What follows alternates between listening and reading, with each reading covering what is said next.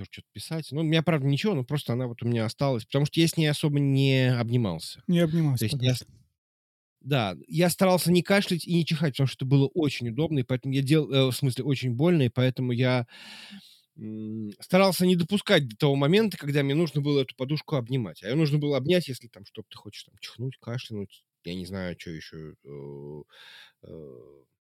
Вот. И поэтому, да, у него такое сердечко тут лежит, такое на память. У меня тут мемораблия везде. Мемораблия. Вся, да, вся комната увешана мемораблией. Жена говорит, у тебя комната 14-летнего подростка. Ну вот так. это это, эта подушка делает так, чтобы можно было думать, что все-таки не 14-летний подросток. А, 17. А у меня 14-летнего подростка, у которого очень богатые родители, которые кучу всего ему понакупили. I wish, I wish. I wish. Начинаем? Начинаем. Давай. Поехали. Всем привет, это Вадим и Женя, и 85-й выпуск подкаста про игры. Привет, Вадим. Привет, Жень. Слушай, 85 — это год, когда вышла куча, в общем-то, культовых игр. А, вышел Tetris, вышел Super Mario Bros., вышла еще куча игр. А, Ghosts and Goblins, Duck. В общем, куча всего, что мы знаем и любим. И это, на самом деле, невероятно, что прошло так много лет. Потому что ну, так не замечаешь, но Супер Марио будет 40 лет через два года. Это да? будет 40 лет да. через два года. То есть это какие-то классические игры, о которых уже очень-очень много лет. И я думаю, что, может быть, для наших там молодых слушателей и зрителей так это всегда и было, какие-то игры из прошлого. Но для меня это какие-то игры, которые кажется, ну вот же я же вместе с ними же был, я же играл же, вот же Супер Марио в детстве, когда это только вот. Ну, не, ну будем откровенны. 8... Э, я из 85-го года мало что помню, и уж тем более ничего не помню с точки зрения игр. И единственный, наверное, мой самый первый опыт с видеоиграми — это э, аркады, аркадные автоматы, или как они назывались, просто игровые автоматы в горпарке города Саратова. Там был такой сарайчик, который потом снесли. И вот там можно было поиграть в городки, в морской бой такой, знаете, где надо было пускать торпеды. Тор, тор, торпед, тор, торпеды, Блин, как да. классно. Как он назывался? Я не помню. Морской бой как-то по-другому. Может быть, так и назывался. По-моему, он так и, наз... По-моему, так и назывался, да. Я помню, вот до сих пор помню этот запах. Вот ты засовываешь, вот, вот, ага, вот это пахнет ага. резин. Перископ. Вот, но да, перископ пахнет, да. Это, в общем, конечно, было такое. Эм, я, еще я очень любил городки. Почему-то у меня лучше всего в них получалось как-то, и я там доходил до пятого уровня. Что за городки, шест... расскажи быстро. В трех словах. Ну, там... Э, а, ну это фактически очень про- простой вариант арканоида. То есть у тебя есть э, какая-то фигура, которую нужно разбить, и ты запускаешь палочку летящую. Ну, то есть просто крутящийся, э, крутящуюся черточку. Mm-hmm. Вот. И она типа сносила часть этой фигуры, надо было попасть. Я не помню, что двигалось относительно другого, то есть то ли, то ли бита двигалась, то ли, э, то ли сама фигура ползала вправо-влево, ну, в общем, нужно было попасть. Такой, ну, почти боулинг. Мне кажется, сейчас все боулинги так сделаны, ну, игровые. Угу. Слушай, я, я тоже помню игровые автоматы, но я помню также, когда я первый раз поиграл в компьютерную игру на компьютер. Родители водили меня на, в, на ВДНХ в какой-то, значит, э, какой-то там был, была какая-то выставка. Мне кажется, был конец 80-х, наверное, что-то такое. По памяти подсказывает. А, и там были, какой, опять же, был какой-то компьютер, на котором была первая компьютерная игра, которую я увидел. Там был какой-то человечек, он ходил вот, как бы вид сверху, человечек ходил, стрелял. Человечек был представлен там тремя квадратиками, разумеется, и из него mm-hmm. вот вылетала вот палочка. В общем, короче, все это было очень... Воспоминания очень у меня такие обрывочные, разумеется. Я пытался найти, но по этому описанию найти ничего не удается. Вот. А, знаешь что, на самом деле я понимаю, что, опять же, для у нас слушателей всех наверняка э, разных э, и зрителей для разных возрастов, Поэтому, а, кстати, если напоминаю, что мы в этот раз снова пишемся еще и на YouTube, Если вы нас слушаете, вы можете нас еще посмотреть. Не хотите смотреть, можете нас просто слушать, как в YouTube, так и во всех других подкаст-платформах, где вы нас сейчас слушаете. А, но если, опять же, вы смотрите, слушаете нас на YouTube, напишите в комментариях, или если не на YouTube, можете законнектиться к нашему телеграм-чату, написать нам там. Напишите, очень интересно узнать, какие ваши первые игры, которые вы помните. Вот, вот первое, первое воспоминание а. про игру. Потому что я понимаю, у, у кого-то это может быть третий Ведьмак. Не удивлюсь. У кого-то это Майнкрафт, у кого-то это Resident Evil, у кого-то это Tetris, у кого-то это Принц Персии. То есть интересно, правда, узнать, у кого что на самом деле. Вот пишите. И пока мы говорим про YouTube, нам с Женей никто не платит за это, вот то, что мы это делаем, да, мы Вообще, зарабатываем да. круглый ноль денег на, на, на наше хобби с подкастом. Мы питаемся лайками и комментариями. Это наша награда. Поэтому а, и подписками, да, на наш канал. Поэтому, пожалуйста, поддержите нас лайком, комментарием, подпиской, э, чатом в Телеграме, все что угодно. То есть, как бы, нам очень приятно, на самом деле, со всеми общаться. Приятно видеть какой-то фидбэк на то, что мы делаем. Поэтому вот. Комментарии, кстати, мы все читаем. Все читаем. Один даже не поняли. Вот Комментарии есть классные, кстати, очень, очень любопытные. Был один, да, я помню, я Женя спрашиваю, что имел в виду этот наш э, уважаемый зритель? Уважаемый зритель... Э, или зритель писа, или зритель... И, а, а, а, я могу это, конечно, неправильно произнести. Фифон, фифонар. Фифонар. Я просто охренел, когда увидел количество подписчиков и просмотров. Многоточие. Мы до сих пор пытаемся понять, что означает. Их слишком много, их слишком мало. Их ровно столько, сколько предполагалось. Я думаю, что их будет 563, их 563. Не знаю, про чего 563, но неважно. Мы не знаем. Мы, Порой не знаем. непонятно. Ну, whatever. Вот. Да. А, да. Э, ладно, давай вернемся к... Что у нас? 85. Что мы обсуждаем? 85. Мы сегодня э, вернемся к теме. Был у нас такой выпуск, и мы э, искали самую лучшую игру. Самая лучшая игра. Нет в Ютубе, к сожалению. Но есть во всех Нет. платформах. Да, Хороший, есть, кстати, выпуск да, был. Аудиоверсия. Хороший выпуск. И мы даже там немножко трогали эту тему, но э, мы решили их вот еще раз э, обсудить э, с немножко другого угла. Есть такой сервис, называется он Metacritic. Никто ни разу про него не слышал. Никто про него не, да, ну, не Женя слышал. где-то узнал а, про такой сервис. Ага. Да. Он, безусловно, спорный, потому что есть там всякие open критики. Я так понимаю, что существуют разные мнения по поводу, насколько разумен этот самый э, метакритик. Э, и смысл в том, что мы хотели обсудить топ-10 игр по версии метакритика. Ну, это тоже надо понимать, что, что Metacritic — это же не какой-то критик, какой, какой-то сайт, э, вернее, какое-то ревью-агентство, да, это просто э, агрегатор оценок. То есть они собирают оценки с разных изданий и на основании него считают общий балл. Типа Катаку поставили 10, Джейн поставили 4, средний балл, соответственно, я не умею в математику. То есть, в принципе, метакритики оценки — это именно средняя по больнице оценка э, журналистов. То есть сам по себе метакритик, он ничего никому не говорит, да? Там сложно. Дело в том, что э, Почему появился OpenCritic? Потому что алгоритм э, метакритика непонятный. И, условно говоря, оценка IGN э, стоит дороже, чем, э, условно, I, IGN не Италия. Знаю, Италия. Да. Э, или, например, там, я не знаю, какое-то другое, более нишевое э, издание. Какой-нибудь там, я не знаю, там, PC Gamer. Хотя я не уверен, да, то есть кто как. То есть именно потому, что вот это вот непрозрачно, э, поэтому кто-то и пытается вот считать, вот э, этот, э, есть сервис OpenCritic, который пытается быть условно говоря, средним арифметическим или э, быть открытым с точки зрения того, как, как что из себя представляет этот самый алгоритм э, этого самого э, чарта. Но уж попробуйте понять нас. Все-таки мы немножко привыкли к, мета, к метакритику, и я считаю, что э, несмотря на э, ну, несмотря на то, что есть так, такое вот э, критика, критика, метакритика. Существует, да, э, такой кон- контроверсии, как, как по-русски сказать? Контроверсия. Контроверсия. Контроверсия, контроверсия, да. Э, с метакритиком мы все равно э, хотим поговорить именно про топ-10 именно метакритика. Потому что там, конечно, много чего интересного. Но опять же, говоря про метакритик, оценки метакритика, два пункта. Мы с Женей очень много на протяжении пяти лет, которым пишем подкаст, возвращались к теме ревью и оценок.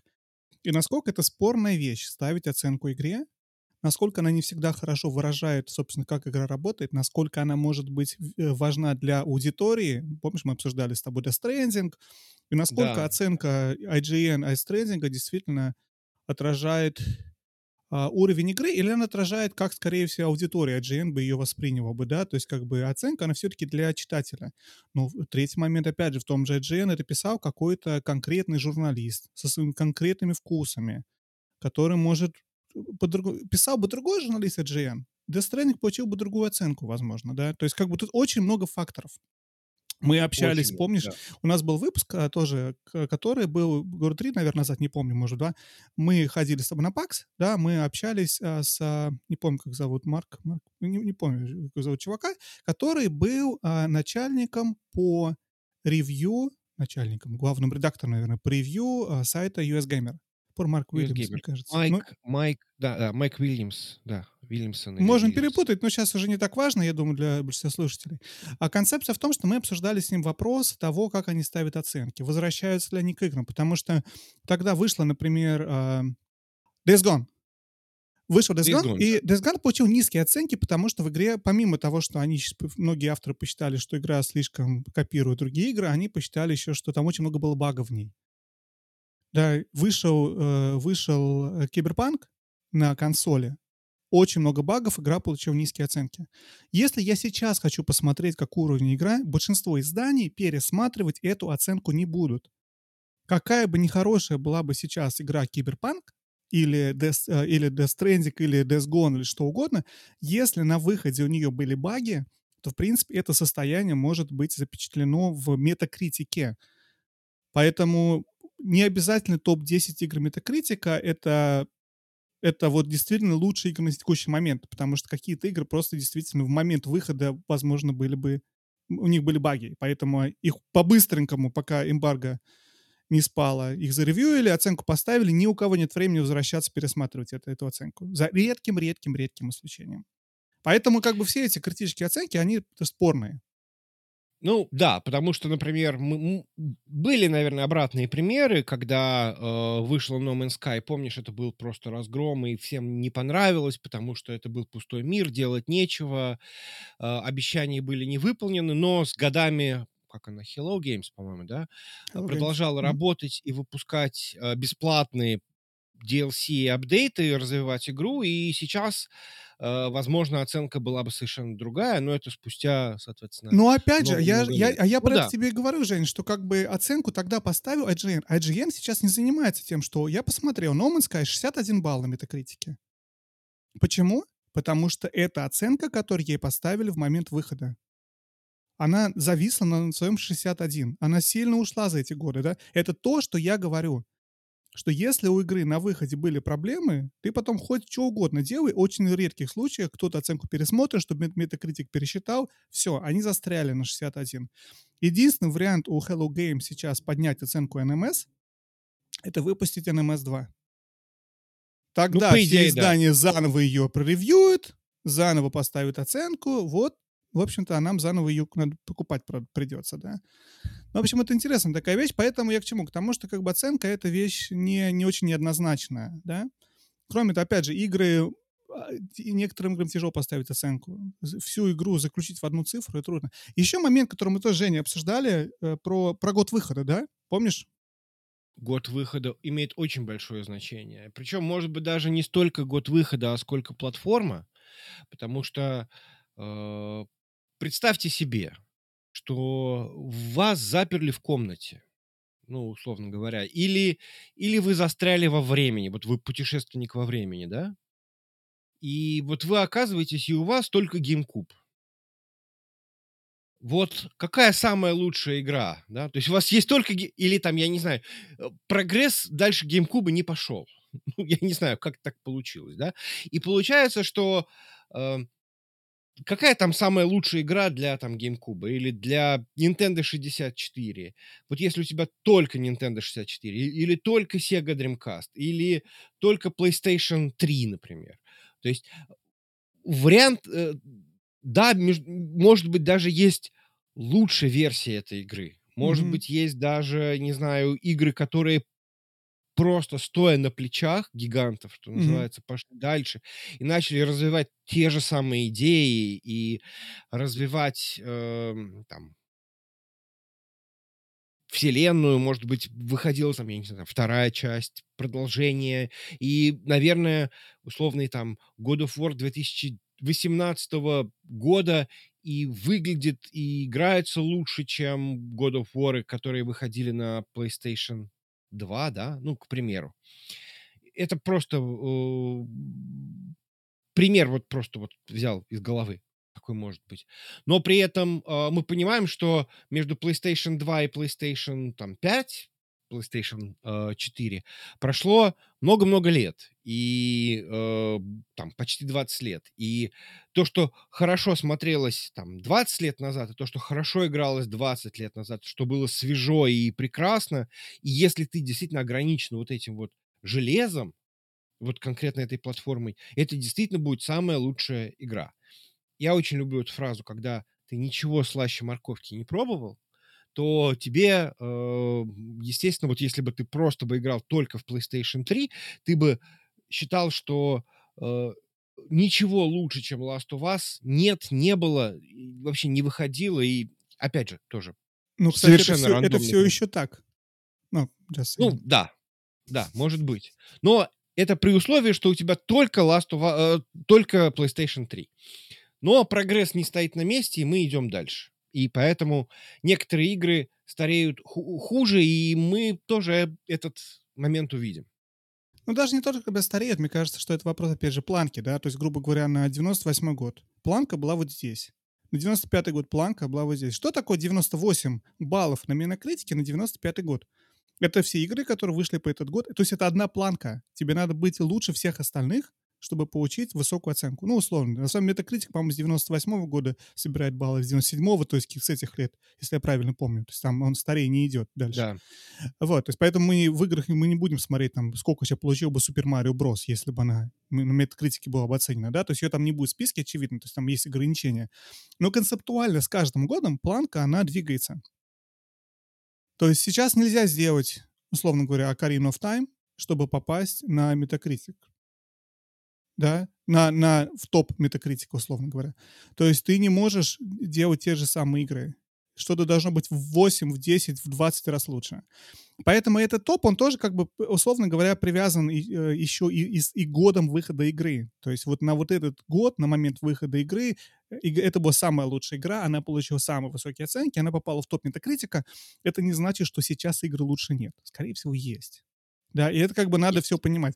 Но это такой исторический документ. Вот эти игры, которые попали в свое время в топ, на момент выхода они были самыми лучшими. Вот мы их, в общем-то, и обсудим, эти 10 самых лучших игр. Но еще последний момент, как бы критика, метакритика, это количество ревью.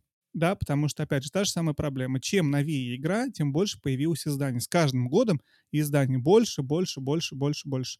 Last of Us часть 2 писала Naughty Dog, когда они вышли, что они собрали самое большое количество позитивных оценок за всю историю видеоигр, конечно, потому что к моменту выхода игры количество игровых изданий выросло 800 раз. Да. Поэтому да. куда проще набрать много. Но с другой стороны, твоя средняя оценка, она может упасть сильнее. Потому что когда всего было 5 изданий, и все 5 поставили тебе 10 баллов, вот у тебя и 100 баллов на метакритике, условно говоря. Когда их стало 200, шансов получить 10 от всех 200 меньше. То есть это труднее сделать. Да? Поэтому, как бы, опять же, это все влияет. Год влияет. Более, условно говоря, упростим, более старой игре проще получить высокие баллы на метакритике, чем более новой игре, которой больше критиков, больше требования, больше платформ и, и т.д. и т.п. Ну да. А, надо сказать, что мы немножечко упростили э, этот топ или наоборот усложнили, как, как посмотреть. И мы убрали дубликаты. Дело в том, что Metacritic сам по себе дает э, вот эту вот ссылку э, «Самые лучшие игры», и он разбивает их по платформам. В этом есть какая- какая-то логика, да, что мы знаем, что э, там какой-нибудь Гарри Поттер, э, нет, не Гарри Поттер, а Хогвартс Легаси сейчас вышел на э, предыдущее, на при, предыдущее поколение. Настолько же хороша эта игра, как и на текущем поколении? Возможно, нет, но при этом э, я просто беру как бы такой э, свеж, свежий пример. Ну, то есть э, мы э, видим, что э, одна и та же игра в зависимости от платформы может получить разные оценки, мало того, итоговую разную оценку и разное количество обзоров. Все зависит от платформы. Но мы их все равно сгруппировали просто Просто, чтобы было больше игр, про которые мы могли обсудить. Ну, плюс нет смысла обсуждать, если одна игра, потому что в метакритике в, топ, в топе у тебя одна и та же игра будет занимать 5 позиций. PS4 версия, ну, да. Xbox One версия, PC версия, там, не знаю, Switch, еще что-то. Но это бессмысленно называть ее. Пять мест занимает такая-то игра, не будем называть сейчас. Вот, поэтому, ну, да. в общем-то, грубо говоря, да, разумеется, мы обсуждаем 10 разных игр. Давай уже наконец-то начнем. У меня все уже... Давай начнем, давай начнем. Скорее обсуждать.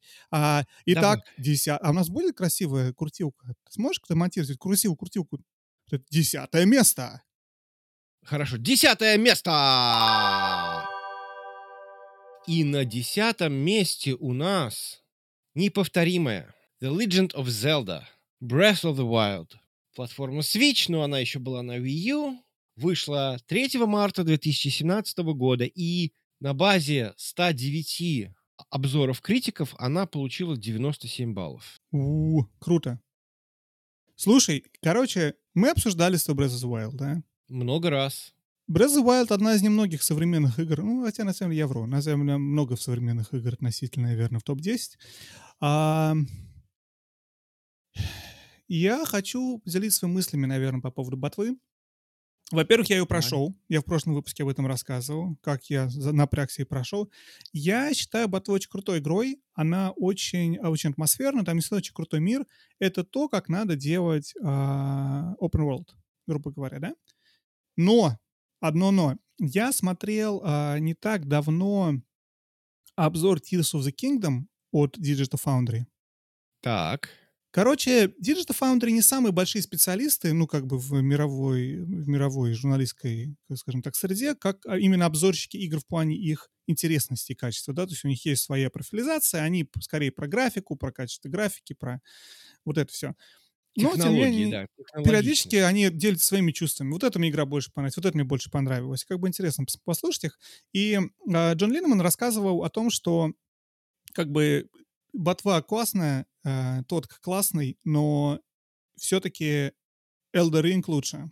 Потому что на самом деле я понял, что ботва и Elden Ring очень похожи. Они не очень похожи, возможно, геймплеем, то есть у них геймплей в разное смещен, да, ну, в разные, сильно в разные, ну да. Сильно в разные, да. Но вот это ощущение открытого мира или говорить про реализацию открытого мира. То есть есть много игр, которые с открытым миром, которые популярны. Ведьмак, например, тот же, да.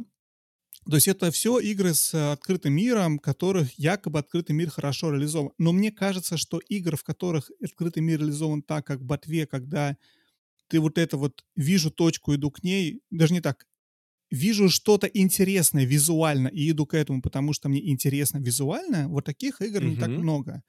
Потому что, в принципе, все другие популярные игры с открытым миром, они обычно строятся на точках на карте. Ты идешь к точке на карте, да? Твои, твои движения руководствуются э, квест-логом. В Ботве оно немножечко по-другому. В Ботве оно все-таки большой кусок, именно то, что вау, интересно, что это такое, пойду посмотрю. Вот да, и э, я, я, кстати, согласен, что в этом есть э, в этом есть определенный смысл.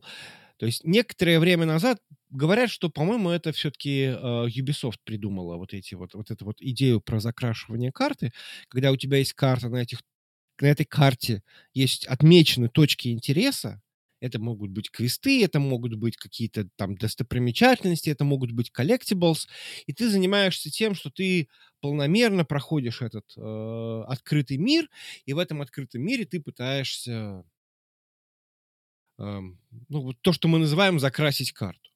Что может быть э, вполне весело и прикольно, особенно если тебе нравится какая-то вот активность конкретная, ее может быть немного. Я помню вот мой любимый Assassin's Creed 3, я очень любил зачищать форты. Для меня это было прям вот самый главный десерт.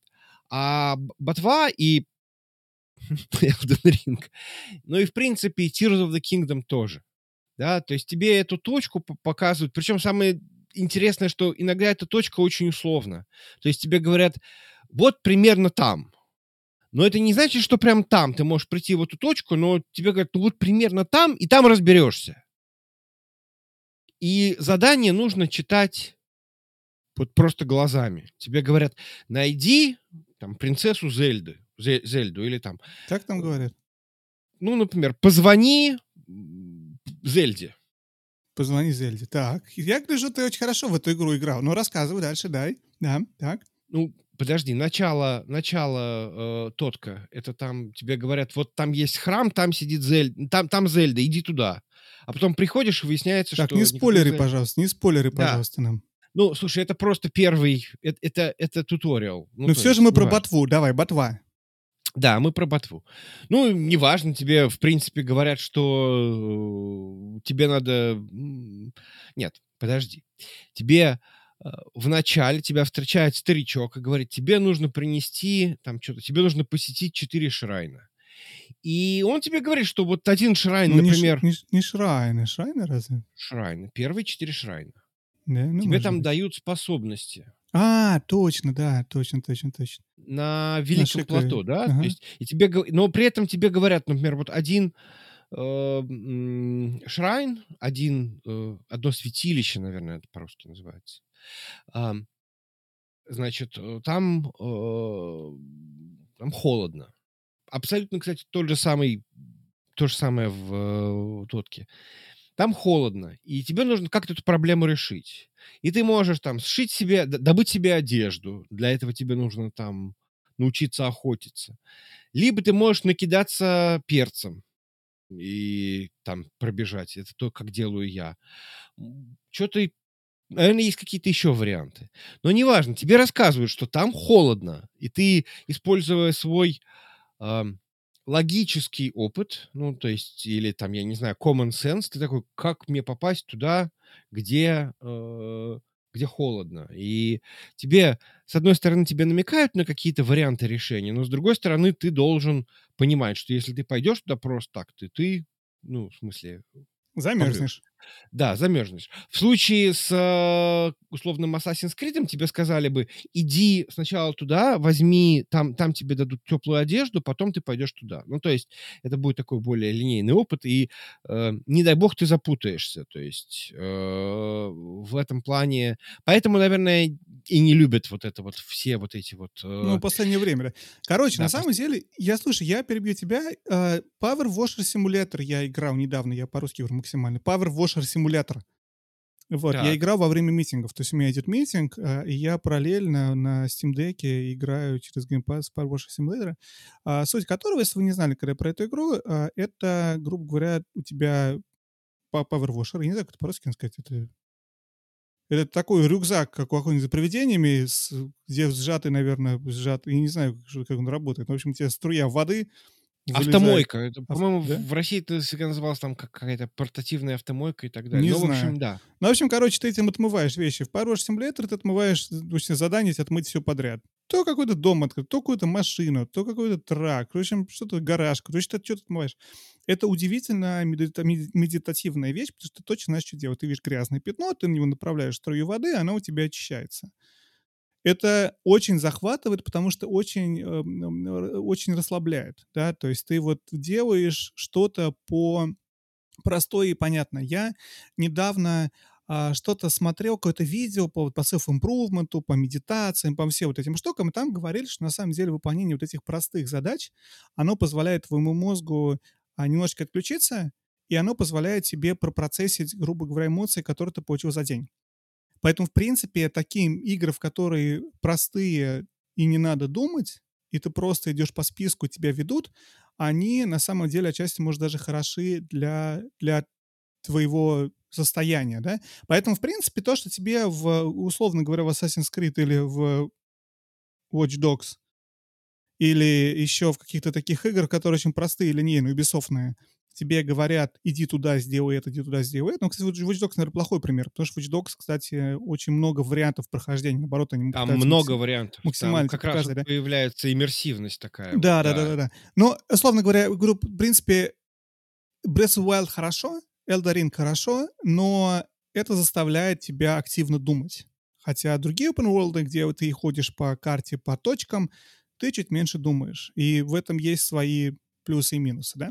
Ну, ладно, короче, Breath of the Wild — классная игра, Switch получил высокие оценки, Wii U не получил таких высоких оценок, ну, потому что, опять же, это, это была игра на новую консоль, которую мы, которую все очень полюбили. Мы с Женей делали выпуск недавно про Switch, если вы его не слушали и не смотрели, а, обязательно посмотрите, послушайте. Ссылочка в YouTube тоже у нас где-то там в каком-то углу сейчас покажется.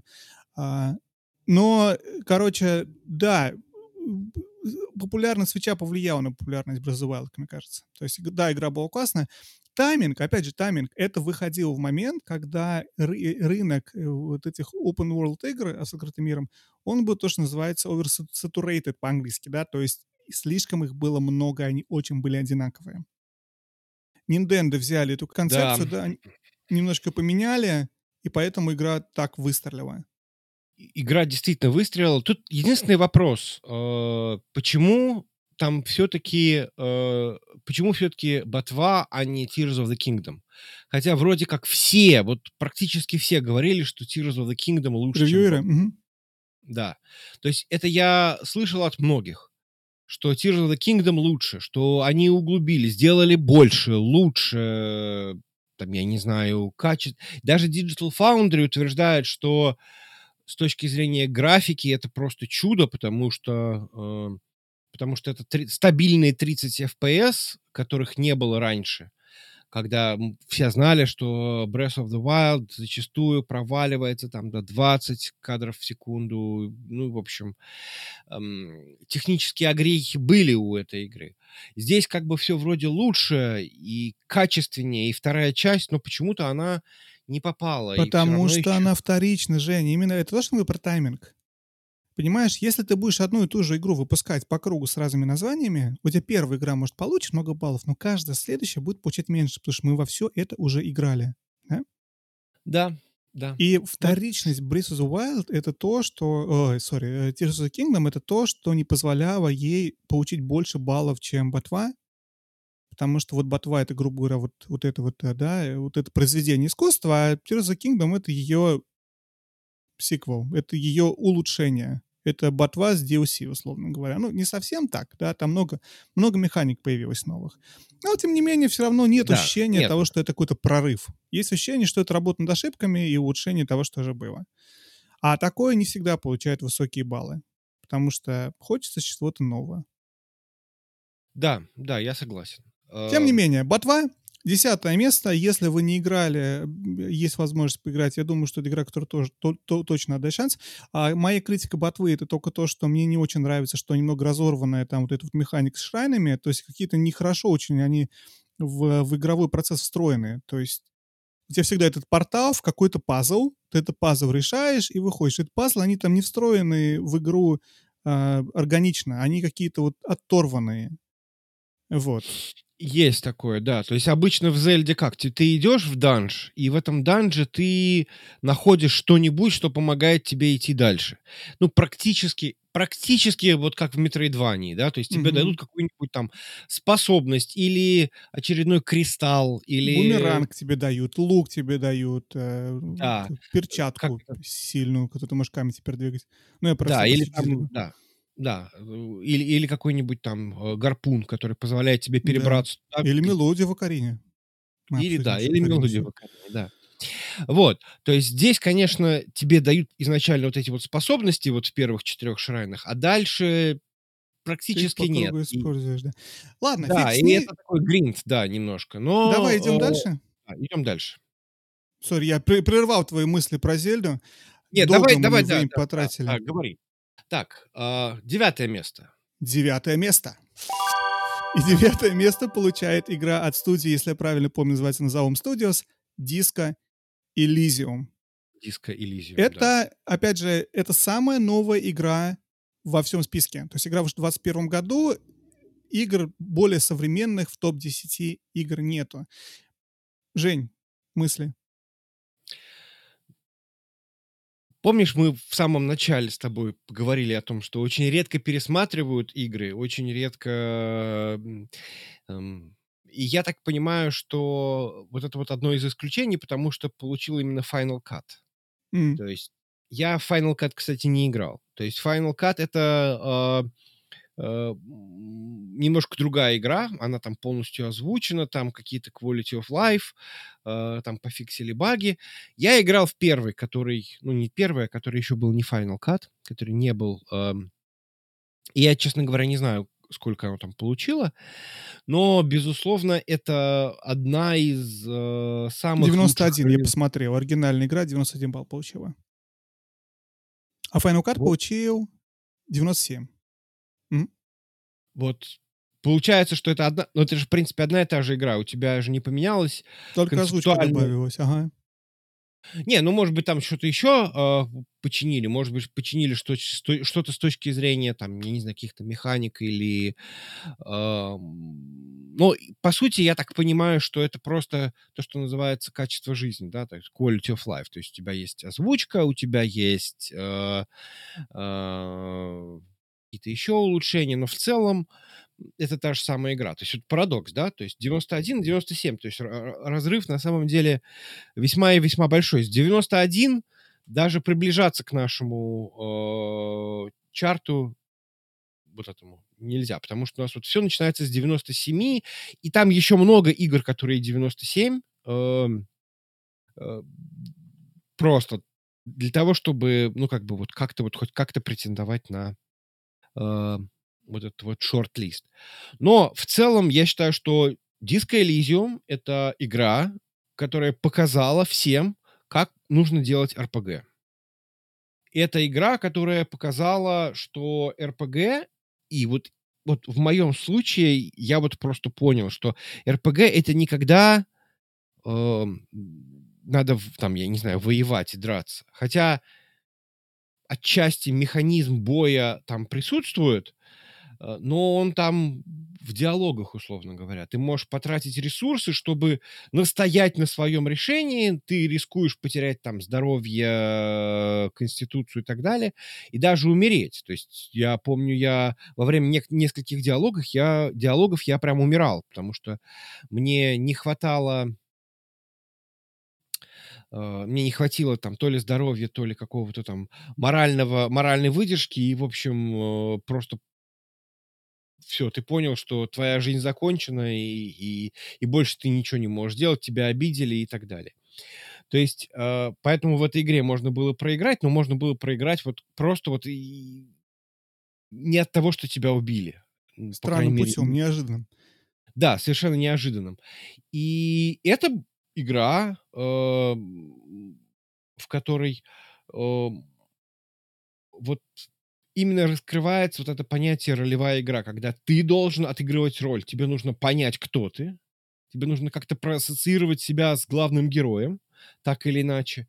И, э, ну, видимо, есть разные э, способы это воспринимать. Ты можешь, наверное, сказать, что это вот просто я, ну, или, или ты можешь, наоборот, придумать себе персонажа, которого ты будешь отыгрывать, но тебе желательно его отыгрывать. То есть ты Ну, будешь тут там надо, либо надо- я уточню, Жень, перебить тебе. Придумать не в том плане, что ты создаешь, для тех, кто не знает дисклизиум, не то, что ты создаешь там в креаторе, в, в редакторе персонажей, персонажа, нет.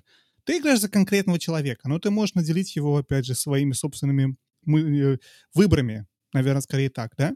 То есть ты, выбирая а, варианты ответа, выбираешь, что ты будешь делать, условно говоря, определяешь, как ты хотел бы, чтобы этот твой персонаж себя вел, во что он должен бы верить, какие у него какие-то жизненные установки, что-то такое. Но это, опять же, работает не через создание персонажа в редакторе, это вот через процесс самой игры.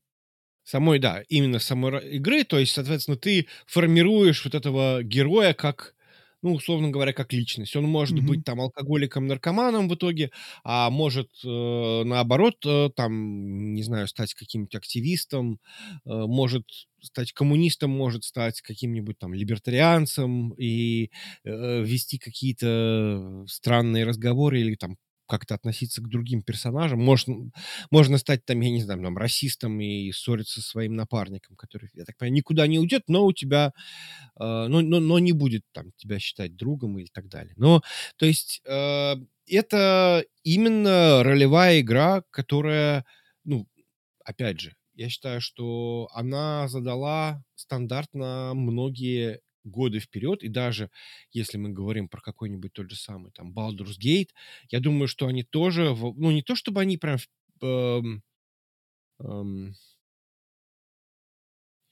но мне кажется, что э, они понимали, что когда будут говорить про великие РПГ, будут говорить и про Disco Elysium, и тоже какие-то есть э, намеки на то, что ну, они, может быть, немножко вдохновлялись э, Disco Elysium ну или, по крайней мере, точно как-то корректировали себя в связи с тем, что есть вот какое-то вот такое вот. Потому что есть и юмор, какие-то странные ответы, и взаимоотношения с твоими напарниками, это все это все сделано примерно таким же образом, э, хотя, ну, тут еще в Baldur's Gate есть, например, э, какие-то более военные действия. Они, собственно, и в Disco Elysium есть, но очень эпизодически. Вот. Слушай, я тоже думал про Baldur's Gate, когда мы обсуждали Disclesium, потому что у них есть нечто общее, они обе пытаются использовать какие-то RPG-элементы, D&D-элементы, да, у себя в Disclesium ты тоже кидаешь кубики. Да, чтобы, да. чтобы выяснить, да, как в Baldur's Gate 3. То есть они пытаются копировать. А, ты знаешь, я хочу на самом деле прежде всего связать Disco Elysium с игрой, которую мы только что обсуждали, Breath of the Wild. Потому что у них есть кое-что общее. Обе игры э, были определенным, ну не разрывом шаблонов, вот диск Elysium была разрывом шаблонов, но они выходили на рынки и представляли что-то новое в своем жанре. Breath of the Wild — это вот, окей, давайте мы возьмем как бы концепцию open world игр, вырежем из нее прив, привычные вот эти вот тропы, привычные вещи, и, иконки на карте и другие вещи, а, и дадим возможность игроку самому исследовать мир.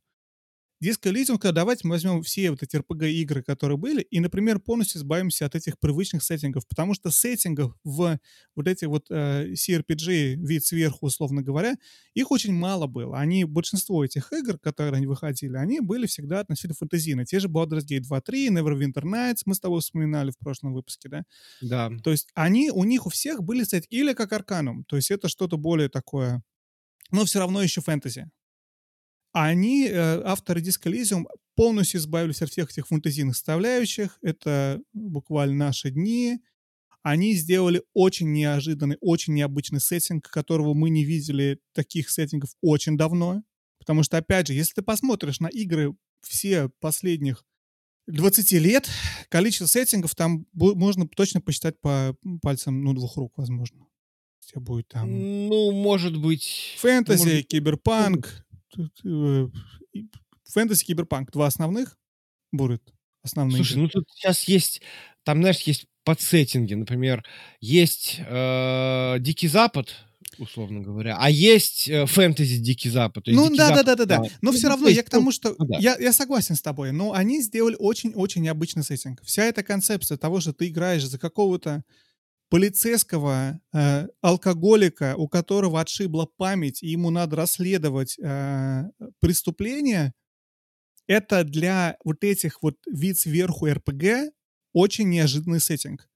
Очень неожиданный сеттинг. Да, да, и когда я слышу про эту игру, я говорю, стойте, стойте, как это может быть РПГ? РПГ — это же обязательно у тебя отряд приключенцев. Ну, РПГ не, не экшен-РПГ, как Skyrim, там, Fallout или что-то такое, да, а именно вот RPG, CRPG, когда ты смотришь сверху и вот управляешь своими персонажами, какой полицейский, какое преступление, какая наркомания, какая политика. В игре очень много политики, ну не политики, а каких-то вот этих вот э, политических взглядов. Ну да, Автор- это скорее, да, какое-то такое философское рассуждение о всех этих политических взглядах. Да, совершенно верно. Эта игра очень-очень взрослая. То есть это игра, которую я не стал бы, напри- например, рекомендовать своим детям, ну, как бы, как детскую игру, да, предположим. То есть это, это ну, наоборот, вернее, я бы ее рекомендовал бы им, чтобы они лучше понимали мир какой-то. Игра очень интересна в английской версии. Я помню, когда она вышла, было много разговоров, что в нее будет очень тяжело играть, если английский — это не твой нативный язык, потому что она очень э, написана сложным слогом, скажем так. В ней используется очень много слов, которые ты не знаешь. Меня, опять же, ну, как бы мы с Женей, это, наверное, другой, другой пример, потому что мы живем в англоязычной стране вот уже больше 10 лет, поэтому как бы другое отношение к английскому языку. А, благо игру переиздали полностью на русский язык, для тех, кто хочет поиграть, в принципе, того не требует. Я не играл в русскую версию, не знаю, насколько она хороша или плоха, но вроде как хороша. Ну, э, да, можно сказать. Я знаю, что игру переводила, например, Альфина, очень известный персонаж. В... По, по крайней мере, она помогала с переводом. Точно а, там, вычитывали. И, в общем-то, перевод вроде как неплохой. Я не знаю, есть ли озвучка русская, но я, честно говоря, без По-моему, озвучки, нет. потому что... По-моему, нет, нет, нет. А русской озвучки нету. Слушай, озвучка есть Окей. англоязычная. Англоязычная озвучка очень хорошая. Во-первых, мне она очень нравится. Плюс я смотрел ревью Final Cut, а, именно Final Cut. И озвучку, в общем-то, и журналисты хвалят, и поэтому, собственно, игра так в Final Cut далеко зашла. Я, кстати, посмотрел, чем отличается Final Cut оригинальной версии. Там добавилось 4К разрешение, то есть э, графическое. Там добавилась поддержка контроллера, поэтому не смогли ее издать под консоли. Первая версия была только мышкой на ПК. А, там добавилось э, режимы новые игры, новые персонажи, новые локации, новые квесты, а, ну, озвучка и fast travel. В общем-то, вот все отличает игру. То есть, в принципе, добавились некоторые новые побочные Ну вот квесты и персонажи, но суть игры осталась. Суть игры осталась. А, Жень, давай идем дальше. Вадим, ты, по-моему, что-то хотел сказать перед тем, как мы пойдем дальше. Точно, я забыл. У нас для всех наших слушателей и всех наших зрителей а, есть маленький подарок, но только один. Только для одного слушателя или слушательницы, зрителя или зрительницы у нас есть маленький подарок. Мы разыгрываем код на диско Elysium на Steam. Дарим безвозмездно, то есть даром а, возможность поиграть. А, как это будет происходить? Что для этого нужно сделать? Для этого нужно всего лишь пройти по ссылке, По ссылке. которая в будет в описании к выпуску. Это можно сделать и в, аудио, в аудиоверсии, и в видеоверсии. И по этой ссылке будет доступна небольшая э, игра. Но чтобы понять, как в нее играть, вам нужно все-таки, наверное, дослушать выпуск до конца, потому что я потом скажу некое кодовое слово, которое будет использовать в игре. Игра — типичный интернет-квест. Вы там выполняете какие-то несколько заданий, и в конечном итоге приходите к коду. Если код будет забран, ну, сорян, значит, кто-то успел раньше вас его забрать, поэтому не откладывайте долгий ящик, но дослушайте наш выпуск, во-первых, потому что не хотелось бы, чтобы вы уходили сейчас играть в игру, а с другой стороны, чтобы вы узнали, собственно, кодовое слово, которое надо будет использовать а, в, этом, в, этом, в этой игре. Ну, идем? Идем а наверняка, дальше. кстати, кто-то потом, знаешь, как сделают всегда, вот код, э, код такой-то из, э, в, в комментарии, кто-то напишет. Я уверен. Не могу остановить людей делать это. Так, Ну, хорошо. зачем код отдавать, если можно самому игру пройти? пройти? Действительно, да. Да. Вот. Таймер поставим. Как думаешь, за сколько времени код заберут? Твоя оценка? Ну, Моя оценка с- с- два дня. Два дня? Ну, я думаю, Да. пару часов. Я думаю, пару, Пару часов. часов. Окей, хорошо. Дальше. Идем дальше. У нас времени много, а тем еще много. Давай. Нет, времени, да, времени мало, а день, денег... Восьмой выпуск. А, Восьмой... Восьмая игра. Восьмое место. Жень. Восьмое место получает Великий Автовор 5. Великий вор машин 5. Автоугонщик. Великий автоугонщик. Великий Автоугонщик 5. Пять. А, потрачено. Потрачено? Потрачено. Я забыл, как, как говорили в русских версиях GTA, когда ты умер. Блин. Позор нам. Вот наши сейчас... Нет, там было потрачено, да, там было потрачено. Вместо wasted было потрачено. Ну, в принципе, да. Wasted — это... Да, окей. Вообще, wasted — это пьяный больше всего. Вот, по моим представлениям. Первая мысль, что это пьяный. Ну, ладно. Наверное. А, а, мы, кстати, не, не обсуждали, э, сколько ревью да, то есть... Э, Кстати, да, между ботвой и Disc Elysium-то огромная разница была. Была, ну ладно. Ботва получила дальше. по основании более 100 ревью, а Disc Elysium ну, всего 11. Вот всего тоже, 11. да, вот это повлияло на эти да. места. Оно фикс. Повлияло, конечно. GTA 5. Сколько Много ревью, кстати. На Metacritic? Э, получила, она 97 баллов. Э, у нас все пока 97 баллов. Она, соответственно, вышла на всем, на... На чем, на всем что движется? Кроме свеча. Свич не движется, получается, да? Не движется свич. Вот. Она вышла в 2013-2014 году. Тут непонятно, в общем-то. Она выходила... Сначала выходила для PlayStation 3 и Xbox э, 360. One, нет, 360. 360, да. Потом она выходила для, э, там, для PC, были какие-то переиздания, причем, причем они меняли игру достаточно сильно, да, ну, то есть, например, я так понимаю, что возможность играть от первого лица появилась только на э, Xbox One и, да. и, и PlayStation 4, да. Угу. Ну, что мы будем говорить про э, GTA 5? Помнишь, я ее назвал самой лучшей игрой? Так. Ever. Все еще считаешь самой лучшей игрой? Значит так. Вот представьте себе, что э, тебе досталась честь, Вадим, объяснять инопланетянам, что такое видеоигры. Они такие, что за фигня? Тебе нужно показать вот такую образцово-показательную игру. То, что описывается понятием видеоигра, то, что может увлечь, то, что может, там, я не знаю, показать, что самая, самая популярная, самая, там, я не знаю, самая крутая, самая, самая. И я думаю, что вот тогда она получила, вот как это, победу по очкам. Понимаешь? Вот. То есть это, был, это, был, это была победа по очкам, знаете, как в боксе. То есть э, это был не то, что там нокаут всех остальных, а она очень хорошо продалась. То есть у нее там, она там входит в пятерку, по-моему, самых пятерку самых проданных игр. Она э, получила вот этот вот высокий э, балл на метакритике, она получила э, там опять же количество копий, количество денег, и поэтому э, можно сказать, что GTA 5 это одна из самых лучших игр э, в, в мире. При этом все, ну, не все знают, но э, у нас тут много новых, и, поэтому я э, хочу признаться, ну, то есть, в смысле, для тех, кто еще не знает, я считаю, что это не такая уж и хорошая игра, потому что мне кажется, что она, несмотря на все свои достоинства, она лично для меня кажется немножко скучноватой. Но это, опять же, исключительно мое. Да, то есть, э, по моим представлениям, есть игры, которые повеселее, есть open world, которые повеселее. Но это, опять же, э, вот э, конкретно просто мое мнение, да, но объективно она может быть прям реально будет очень крутой, действительно может быть действительно самой лучшей игрой ever. Что ты думаешь про GTA 5? Сколько раз ты проходил GTA 5? Ну, проходил только один раз.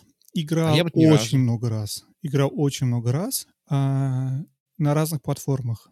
Я вообще история моя с GTA 5 началась с того, что я купил ее в день продаж, начало продаж, на Xbox 360. То есть это поколение Xbox 360, PS3. Так.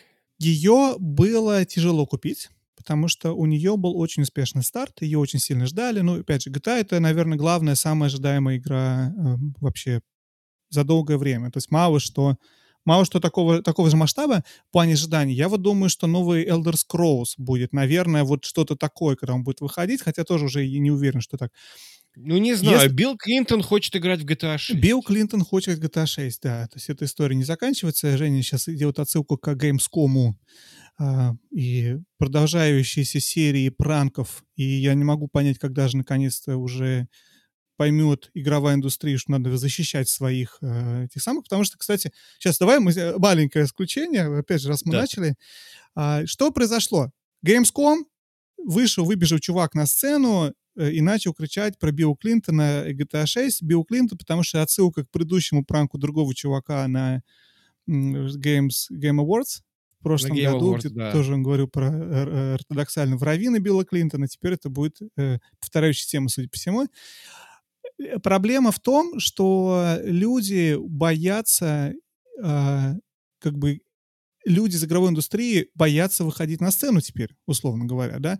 И наш дорогой Джефф Келли был напуган.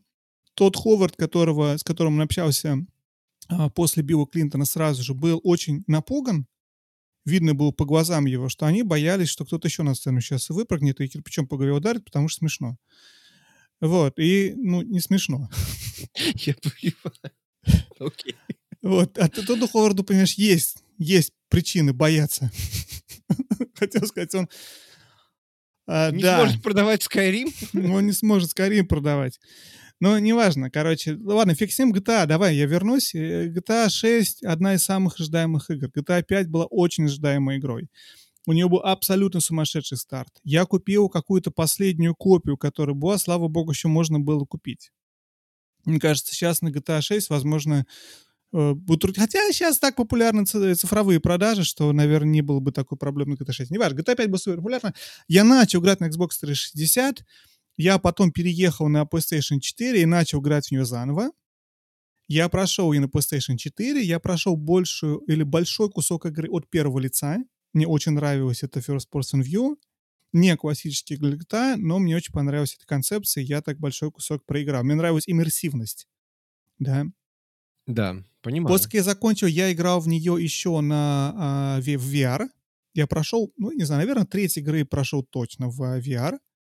Даже а, так? Да. Ну, в смысле, я запускаю как бы на компьютере, и ты ее э, при помощи мода ты можешь в Oculus Quest 2, мой Meta Quest 2, в общем, ты там ее видишь, играешь. Играешь с геймпадом, соответственно, да, то есть ты там рук своих, может быть, не видишь, но ты с геймпадом играешь, и все у тебя, весь Лос-Анджелес, вот его Сантос вокруг себя. Непередаваемое ощущение. Я, опять же, я очень люблю как бы Калифорнию, я огромный внутренний фанат внутренней Калифорнии. Мне очень приятно было как бы оказаться в игровой ее версии. И я заново начал в нее играть и проиграл большой кусок на PlayStation 5, когда она переиздалась, а ее выпустили теперь с 60 FPS или с рейтрейсингом, и там очень варианты графики, очень красиво смотрится.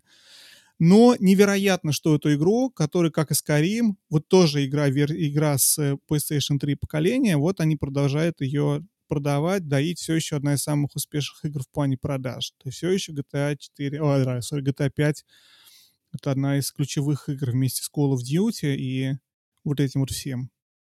Ну, надо сказать, что люди играют в GTA Online, и это уже все-таки, наверное, немножко другое. Я, кстати, никогда не играл и не знаю, что это из себя представляет. Ты играл когда-нибудь в GTA Online? Да, я играл много, ну, немного. Я играл какое-то время в GTA Online. Это у тебя на той же самой карте. Ты играешь мини-игры большей частью. То есть там очень-очень много маленьких мини-игр, всяких разных от хейстов, то есть от э, ограблений совместно, где вы там собираетесь там, вчетвером э, выполнять какое-то задание. Хайсты очень классная, на самом деле, активность в GTA Online. Мне очень нравится, по крайней мере. Потому что каждый играет определенную роль. Кто-то у тебя шофер, кто-то у тебя на игровом телефоне взламывает какой-то код, Потом вы, когда доехали, вы что-то вместе все грабите банк, вы можете договариваться, ты отсюда, ты отсюда. То есть, в принципе, на самом деле, как бы концептуально, как групповое, групповое такое занятие, вещь очень прикольная. То есть всем есть чем, чем заняться. Я играл с друзьями. С друзьями очень здорово играть, да. Вы общаетесь, вы договариваетесь, вы смешно, хорошо проводите время. Я играл с неизвестными людьми просто в интернете, когда вы не особо общаетесь, но все равно как-то где-то вы, вы пытаетесь это задание выполнить. Вот. Но, опять же, в принципе, говоря про GTA 5 и причины высоких оценок GTA 5 это не GTA Online, это все-таки ее story mode, это ее, ее, ну, ее да. основна, основная часть. В GTA 5 ты играешь за трех персонажей. Таким образом, Rockstar смогли преодолеть проблемы предыдущих GTA, потому что у тебя, например, в GTA 4 Ника Белич, его, условно говоря, а, персонаж, его характер был ограничен им. Здесь они смогли, на самом деле, очень сильно развить историю тем, что они дали трех разных персонажей, и у каждого свой характер, и ты можешь, тебе просто проще делать разные квесты с разными с разной реакцией, более разнообразная игра за счет разных персонажей. И проще немножко себя идентифицировать. Ты можешь выбрать, кем ты хочешь быть. А, Майклом, Тревором или Франклином. То есть ты, вот кто тебе ближе? Почему вот. и, и почему Тревор, да? И почему, и почему это Тревор, да? И почему это Тревор? Совершенно верно. Вот. А, слушай, я люблю GTA 5, правда. Одна из моих любимых игр, но мне нравится то, что ты говорил в одном из наших давнишних выпусков про то, что проблема GTA 5, что ты играешь за плохого парня. То есть как бы она с точки зрения как бы ее полезности перед обществом, она немножечко проваливается. Тебе надо играть преступника, который ведет да. себя как преступник, который расстреливает сотни людей, как бы э, с точки зрения как бы игры и веселья, окей, здорово, но с точки зрения того, что она дает миру, вот с более такой высокой, глобальной точки зрения, ну, было бы здорово, если она была бы более обучающей. Обучающей. Она обучает, но не тому. Ну, другому. Не совсем тому, да, да.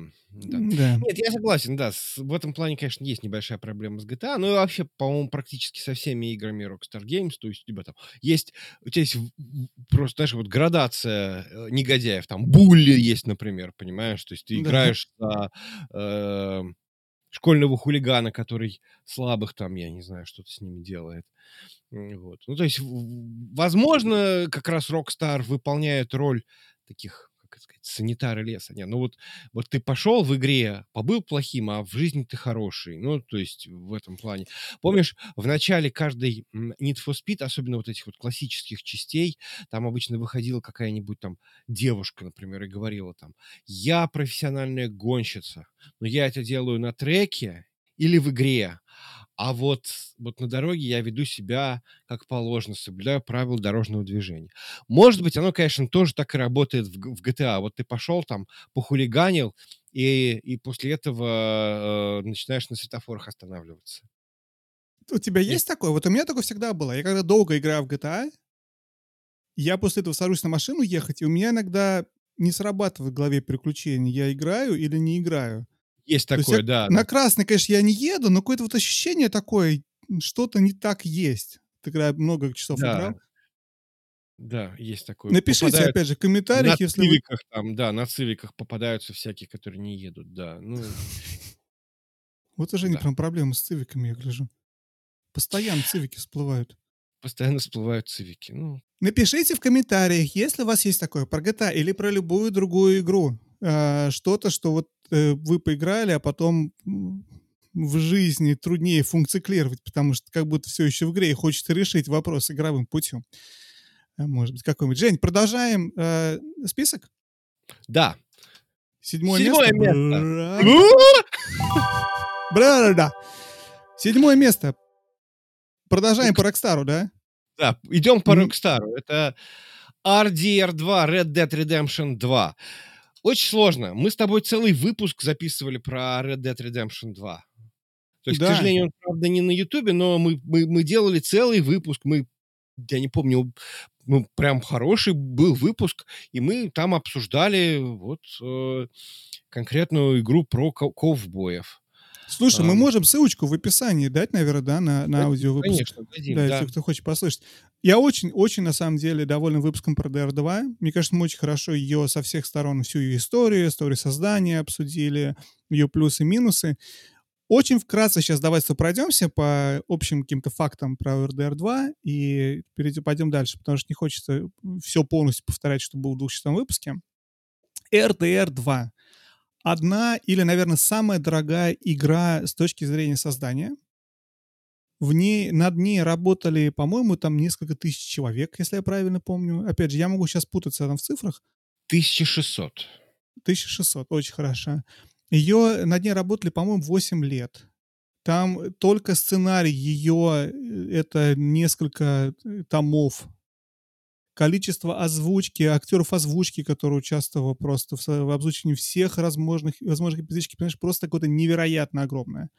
То есть с точки зрения создания игры от работы э, сценаристов, программистов, э, до всех актеров, э, художников, понятно, работу дубляжа и т.д. и т.п. То есть как бы это огромнейший масштаб. Это очень-очень-очень большой проект. Как бы мы с Женей сколько работали в разных компаниях, больших и маленьких, то есть ты понимаешь, что это, это прям игровой enterprise, можно сказать. Ну, окей, игровой enterprise, наверное, Ubisoft, но как бы это очень большая, очень большая работа. Ну, это очень качественно сделанный, очень качественно вылизанный, качественно изданный продукт. Кстати, на старте особых багов не было, и, в общем, э, выпущена была хорошая, качественная игра. Да, и там действительно есть что за, за эти деньги получить. Хорошая, в принципе, история. А, рокстаровский геймплей, сейчас обсудим подробнее. А, все хорошо. Игра получила очень высокие рейтинги, поэтому она попала к нам тут Metacritic на, в топ-10 игр всех времен и народов, да, то есть как бы неудивительно, в общем, деньги оправдались. А единственное, что я хочу про нее сказать, как бы обсудив ее, сколько в нее было вложено, давай же обсудим, собственно, саму игру. Потому что мне игра далась большим трудом, опять наши слушатели значит, знают. Я играл в нее больше двух лет. И я, опять же, заставлял себя в нее играть, потому что хотел ее допройти. Она не хотела заканчиваться. Моя претензия к игре была всегда, что эта игра э, очень slow-paced. Она очень медленная. И она очень хочет быть медленной. Она, эта игра про ковбоя, Дикий Запад, про, про определенную эпоху становления Америки.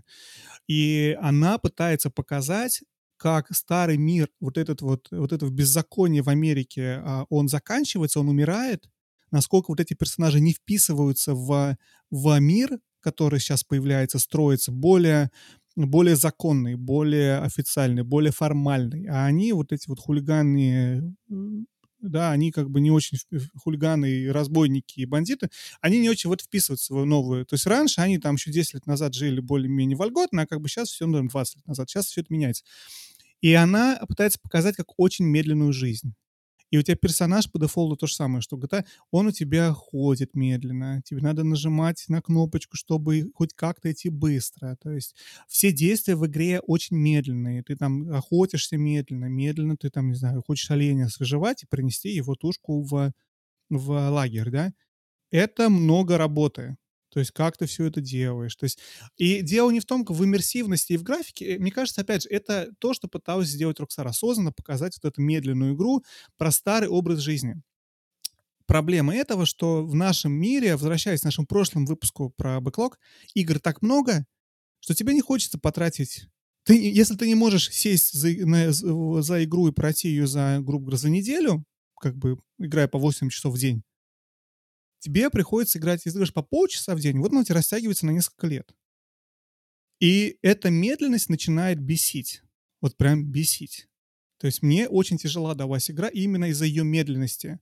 Я понимаю, что как бы концептуально я должен наслаждаться а, э, красот, красотами этого мира, наслаждаться охотой, нас, наслаждаться сбором земляники и игрой в покер, не торопиться.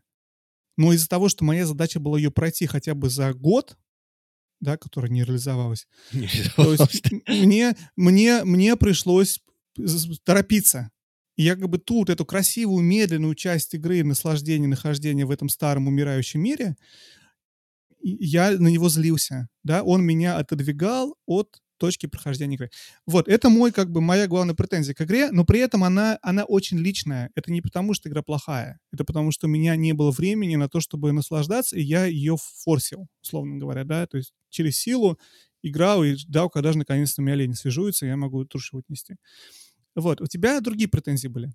Ну, у меня претензия примерно такая же, как и к Grand Theft Auto, но в Grand Theft Auto у тебя все-таки, конечно, э, чуть более э, чуть больше, более открытая песочница, а в RDR 2 у тебя все действия и все геймплейные элементы, они сделаны очень линейно.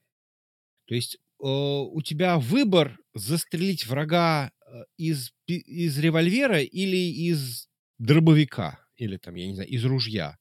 Но у тебя нет варианта подкрасться к этому врагу. То есть тебя игра совершенно точно кидает в бой. И у тебя есть единственный способ из этого боя выйти. Ну, может, где-то там ты какую-нибудь там гранату можешь в, в, в, э, кинуть. Но это вот, вот это вот вся вариативность. То есть если мы смотрим на какой-нибудь open world, который в частности, ну, может быть, чем-то похож, ну, я не знаю, какой-нибудь киберпанк. У тебя сам Ви может быть, он может быть там техномагом, он может быть а, там... Сама, сори. С- сама, да, они, они, да, они могут быть э, Я просто угодно. играл за девочку Ви, чтобы ты знал. Как бы, ну. Понимаю, да, да, да, да. Сори. А, вот. А, то есть у тебя персонаж может быть кем угодно, и это очень сильно будет влиять. То есть ты будешь либо прятаться, либо ты наоборот будешь искать открытой конфронтации, либо, может быть, ты наоборот, э, либо ты хочешь там со всеми разобраться издали и потом просто прийти собрать лут.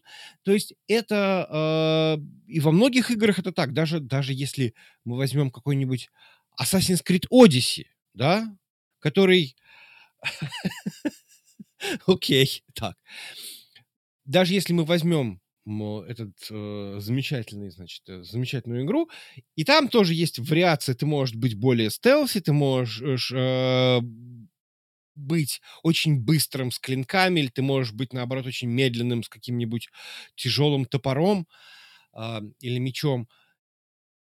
И вот это э, отчасти, я считаю, что большой недостаток э, GTA. Все перестрелки, все у тебя, у тебя челлендж, вот челлендж по мнению Rockstar, это мое мнение, это сделать какое-нибудь адски неудобное управление. Классический пример, челлендж это уровень с вертолетиком. Проблема же не в том, что тебе вертолетиком там что-то сложно попасть, а проблема в том, что у тебя этот вертолетик управляется как, как, как кто, я не знаю, как, как, как УАЗик, вот, э, у которого еще и там руль не работает. И получается, что э, тебе тяжело управлять этим вертолетиком, но я понимаю, что, возможно, управлять действительно реальным, там, радиоуправляемым вертолетиком гораздо сложнее, чем ты можешь это сделать, так сказать, может быть, более аркадно. Или так, как это сделано в каком-нибудь там Watch Dogs, где ты тоже управляешь дроном, и это делается гораздо проще. Мы знаем, что это можно сделать проще. Но Rockstar делает специально, чтобы было вот это вот ощущение, может быть, иммерсивности. Но по моим представлениям это просто какая-то попытка нагадить вот лично мне в душу, что типа у тебя все получалось, а вдруг вот тут нету. Вот самолетом управлять тяжело. Ты будешь три часа учиться залетать одним самолетом в другой. Это было в пятом GTA, да, то есть. Или здесь ты будешь э, очень долго учиться э, попадать там, я не знаю, э, я помню вот в Red Dead Redemption у меня была миссия, где нужно было очень-очень быстро доскакать до какого-то, до какой-то точки, а потом, по-моему, выстрелить куда-то из ружья. Вот, вот, вот, вот фактически, вот пока ты не научишься выполнять эти относительно простые элементы, причем выполнять их вот просто вот в какой-то последовательности, у тебя ничего не получится. Но, правда, э, они настолько даже, э, как бы, этот quality of life э, был компенсирован тем, что любое задание, которое тебя раздражает, ты можешь просто пропустить. По-моему, после парочки фейлов тебе, тебе говорят, надоело, все, нажми и дальше. И ты уже как бы автоматически победишь. Press X to win. Press X to win, да. То есть э, в этом плане э, это, это делает игру очень доступной. И поэтому как раз вот эти все 97 баллов, они отчасти потому, что игра очень доступная, она для любой аудитории.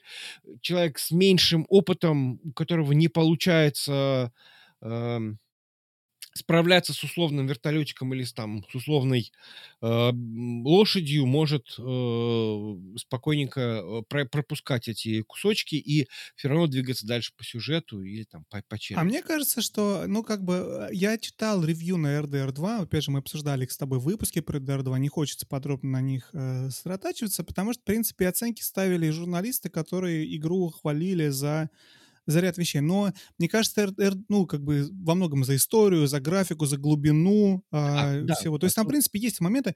Глубина геймплея никогда не была сильной стороной Rockstar, даже наоборот. С точки, с точки зрения глубины, это анти-Elden Ring. да?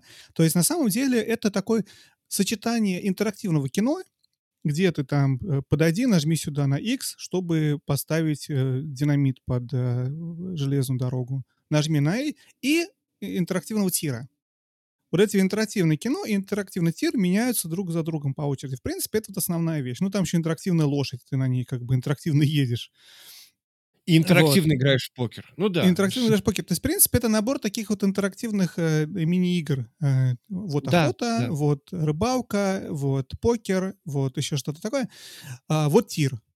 Ты пришел в парк развлечений, но через это все проходит сквозная история какая-то относительно глубокая, относительно хорошая. Да, а, да. Ее сравнивали с историей, не помню автор какого издания, сравнивал ее с историей Last of Us. Я не могу сравнить историю Last of Us. Они, мне кажется, не, не, не одного уровня.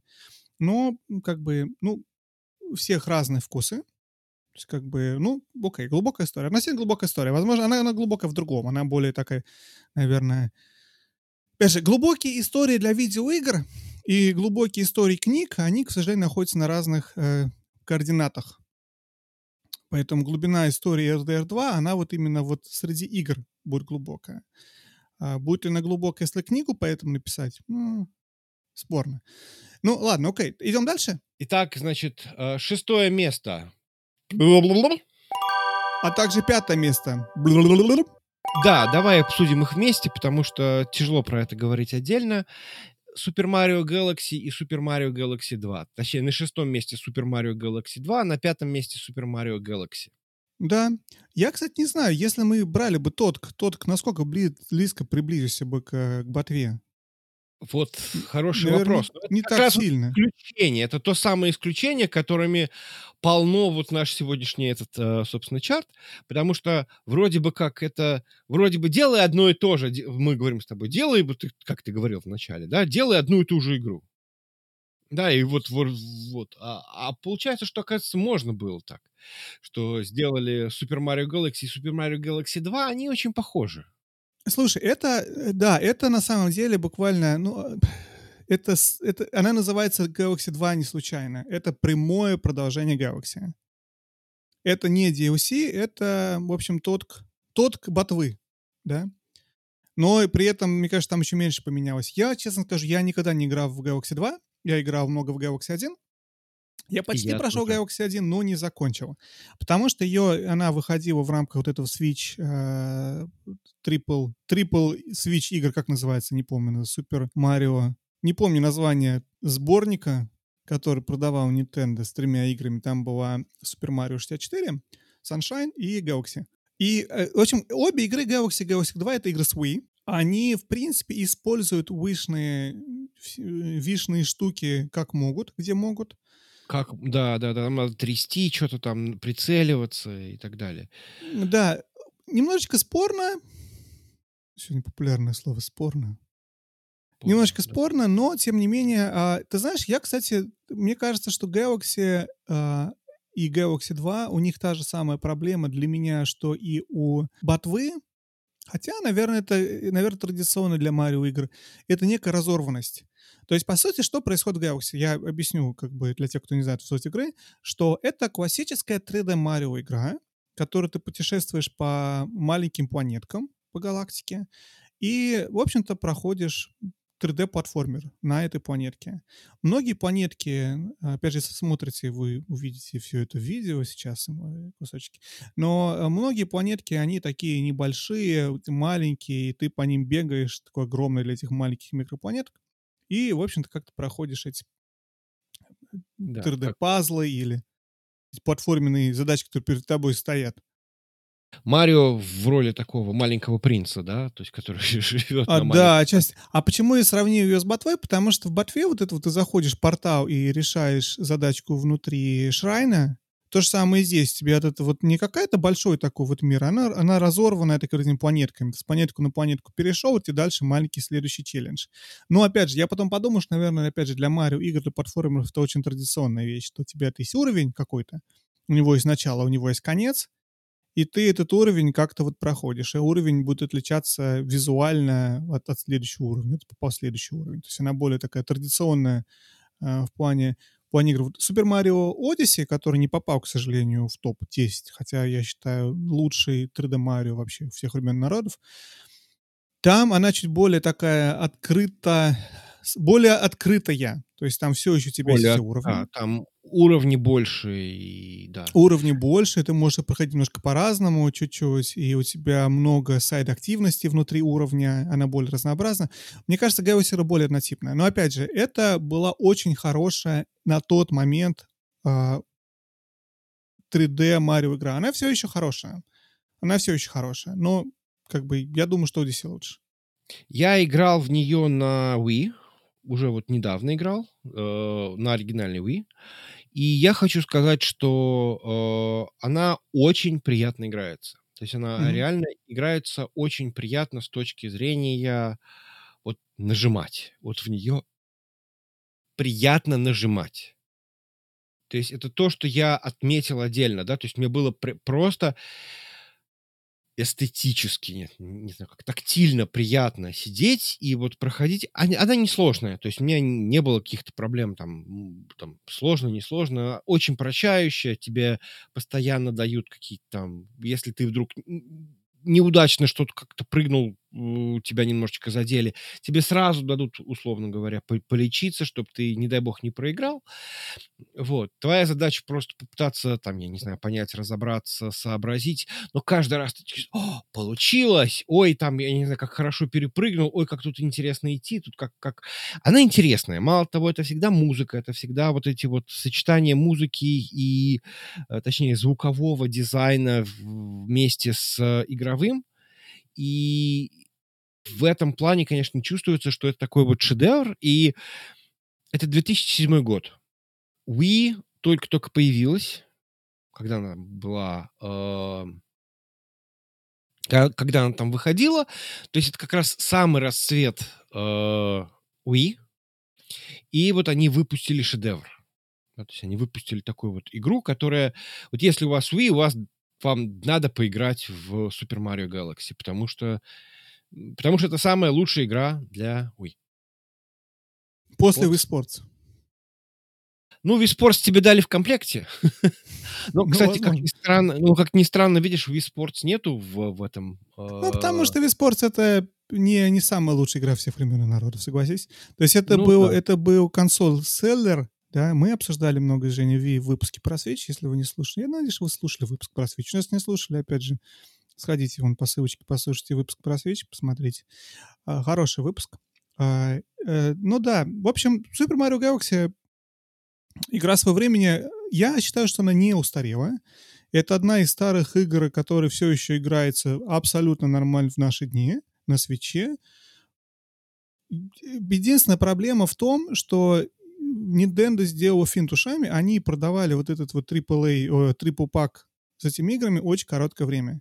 Поиграть на свече больше нельзя, если вы не купили в свое время ее в eShop или где-то там можно купить, наверное, карик на, на eBay, на что там в России, не Ты помню, знаешь, они продолжают продавать их, и Марио, не- э, Варио, Варио недавно даже что-то попадалось, что можно купить этот трипл пак. Ну, это неофициально, то есть официально они прекратили его производство, то есть это где-то кто-то нашел, наверное, эти самые, потому что официально они закрыли продажи какого-то 20, э, 31 марта 2020 года или 21 года, 21 года. А нельзя их отдельно купить, нет? Нет, нет, нет, нет. Там причина, почему они это сделали. Во-первых, это искусственный ажиотаж, искусственный шортач, чтобы Ну, все понятно, да. ее купить на будущее. А во-вторых, потому что там был вопрос с э, Mario 64, который потом вышла в рамках подписки. Nintendo не хотела, насколько я знаю, чтобы игра у них была доступна и по подписке, и купить. Им надо было продавать подписку, поэтому она вышла так. Я не удивлюсь, если эти игры в Wii нам добавят в Nintendo Switch Online в один из ближайших годов, может быть, в этот, но вряд ли, я думаю, скорее всего, вначале видим GameCube эмулятор. Да, то есть как бы Nintendo же постоянно, постоянно добавляет консоли сейчас в свой Nintendo Switch Online подписку. Вот они Ну да. начали с NES, следующий год добавили с NES, потом они добавляли Game Boy, они добавляли Sega э, Mega Drive, они добавили Nintendo 64. Технически эти все игры работают на эмуляторе, на вот эти все игры в, в Марио, вот этом карике, карике, да, это все эмуляторы. эмулятор у Nintendo есть. Для Wii игр у них есть эмулятор для а, GameCube. То есть там Ну, своя версия Dolphin. процессор один и тот же, как мы знаем. Да, короче, грубо говоря, поэтому они, в принципе, могут, э, могут просто дальше добавить эти игры на подписку, потому что они хотят... Поэтому, собственно, они перестали продавать все на картридже. То есть, как бы, как бы официальная, вернее, популярная версия такая, что поэтому они ее продавали всего там один год, грубо говоря, но больше не продают. Ладно, фиг с ним. Че, идем дальше? Да, едем дальше. Четыре. Четыре. Это как стул. Как стул? Ну, четыре стул? похож на стул. Нет? Да, четыре похож на стул. То Перевёрнутый. я думал, там один, два стула. Там, сколько Два там. стула. Это как два раза по два стола. Да. Заходишь ты в комнату, там четыре стула стоят. Так. И на них ничего на- нету вообще. Все чистые, аккуратные стулья. И каждый из них на похож какой, на какой сядешь? На какой э, кухоста посадишь? Да. Ну, кстати, кстати, это логично, потому что а, номер 4 у нас в списке это игра под названием Soul Calibur. Я Я подозреваю, не знаю, каким макаром это логично, но я не буду спорить с твоей логикой. ну, Особенно, я так Женя, понимаю, логика. Soul Calibur это файтинг, соответственно, в файтинге обычно можно играть в коопе. Не, не в коопе, а как это? Мультиплеер. То есть ты можешь играть а, вот, вот на, этих, на этих стульях посадить людей и играть с ними в Soul Calibur. О боги. Так. Так, продолжай. Особенно Женина логика. Soul Calibur, 1999 год. Dreamcast. Я Dreamcast. думаю, многие наши слушатели даже не знают, что за Dreamcast такой. И что за Soul Calibur такой. Я никогда не играл в Soul Calibur. Ты играл в Soul Calibur? Нет, ни в какую причем. Вот, я тоже никогда ни в какую не играл. Мне пришлось перед нашим этим выпуском послушать про Soul Calibur, чтобы хотя бы узнать, в чем, почему эта игра на четвертом месте лучших игр всех времен народов. И ответ мой такой. Это тайминг, это время, это платформа, это то, про что ты говорил вначале. Нет, сори, я не хочу говорить, что это плохая игра. Ну, какая она не была бы чудесная, я считаю, что на четвертом месте, потому что это Dreamcast, потому что 99 год. В трех словах, это файтинг. Это классический файтинг а-ля Mortal Kombat, а-ля Tekken, а-ля Street Fighter. А чем он отличается? В чем, собственно, суть? Это игра, вторая игра в серии. То есть до этого был Soul Edge, до этого были игры на, на игровых автоматах, файтинги. Потому что, в принципе, файтинги пришли с игровых автоматов. То есть это Ну как бы да, да. оттуда жанр весь пришел. Игра из этого, условно говоря, нишевая, потому что, с одной стороны, файтинги — это то, во что все могут играть, с другой стороны, ну, если брать современный, современную игровую индустрию, ну, не файтинги занимают сейчас первые места в топах продаж и в топах интересности. Да, они там есть. Да, новый Street Fighter 6 или новый Mortal Kombat 1 а, многих кто ждет, да, то есть как бы в принципе это игры на слуху, но все равно мне кажется файтинги это нишевые игры, они не для всех. Они нишевые, ну как, то есть очень многие в них могут играть, и у меня, кстати, на PlayStation всегда установлен Mortal Kombat, просто потому что, вот, ну, если кто-то пришел, и вот, ну, давай сыграем, вот, давай сыграем в Mortal Kombat. Я в него играю плохо, ну, и, в общем-то... И э, поэтому всем остальным нравится с тобой играть, как бы ты как хороший хозяин себя показываешь, Ну, в всегда общем, да. проигрываешь. Я не особо выигрываю, ну, то есть, как бы, играю со всеми остальными. Я отдельно не тренировался, и какой мне смысл, в общем с этим а, связываться? Ну, как бы, Soul Calibur, я так понимаю, что серия отличается тем, что это еще и какая-то битва на мечах, то есть у каждого есть холодное оружие, да? Да, есть да, да, да. Слушай, ну не обязательно, ну да, грубо говоря, там, там ты можешь использовать холодное оружие. А это, по-моему, это Bandai Namco выпускал игру, если мне память не изменяет. Я, сори, если я ошибаюсь, но, по-моему, это Namco делали. А, суть ее в том, что, в принципе, для этого жанра это была немного революционная вещь, потому что в, в Soul Calibur ты можешь, а, у тебя называется 8 access, то есть ты можешь двигаться по разным э, э, осям координат, то есть не только вперед-назад, потому что до этого игры, грубо говоря, у тебя были такие. Ты, ты мог там чуть ближе подойти. Они двухмерные, да? Ну, как ты в общем вверх мог прыгать, но, в принципе, у тебя вот было вот ограничено. Здесь они добавили возможность двигаться еще и в глубину, и как-то по-другому, и она создавала, то есть немножечко другой такой, а, другой э, геймплей из-за этого. Ну, плюс это, ты знаешь, как я понял, это хорошая была работа над ошибками, то есть это просто качественно сделанный файтинг. Вот такой качественный, что вот так вот совпали карты, что на 99 год, на Dreamcast, это была вот главная игра, и она получила очень хороший ревью. Опять же, от тех изданий, которые в 99 году оценивали игры на Dreamcast. Да? Вот я хочу сказать, что вот я прям открываю, и а, IGN, которая поставила 100 баллов, сказала, что это the number one reason to buy a Dreamcast. То есть это Да. причина номер один, чтобы купить Dreamcast. Да. И, и я понимаю, но я считаю, что если бы эта игра, опять же, если бы Soul Calibur вышел сейчас, я сомневаюсь, что он попал бы на четвертое место Метакритика. Да? Я не знаю, как надо сделать вообще файтинг игру, чтобы она в наши дни, в нашем мире, в котором существуют все вот эти Elden Ring, Breath of the Wild и Baldur's Gate 3 и Assassin's Creed Odyssey, что можно было попасть на, на четвертое место Метакритика с файтингом. Да? То есть и это, я думаю, игра своего времени. Вот на тот момент она была такой, вот она такое место заняла. Soul Calibur выходил очень много игр потом после этого. Я не, не знаю, сколько выходило номеров. Много.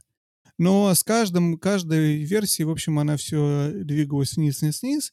И сейчас, если ты сможешь, в принципе, вспомнить персонажей из Street Fighter, персонажей из Mortal Kombat, даже персонажей из Tekken, может, я вспомню парочку, из Soul Calibur я никого не знаю. То есть они не, не дошли до нас, вот как бы вот э, именно персонажи, чтобы их помнить. Опять же, для тех, кто игру знает, для тех, кто знает жанр файтингов, я думаю, они помнят всех, потому что это более культовая игра, да, в, в... но для нас, рядовых геймеров, которые файтингом сильно увлекаются, ну, ты можешь сказать Sub-Zero из Mortal Kombat, скорее всего, многие это знают, но Да. кого-то из Soul Calibur, сейчас не буду даже имена называть, потому что не помню, хотя только что смотрю видео и уже забыл, как звали всех там Soul Calibur. Че, идем дальше? А, Да, идем дальше. Итак, Так, третье место. место.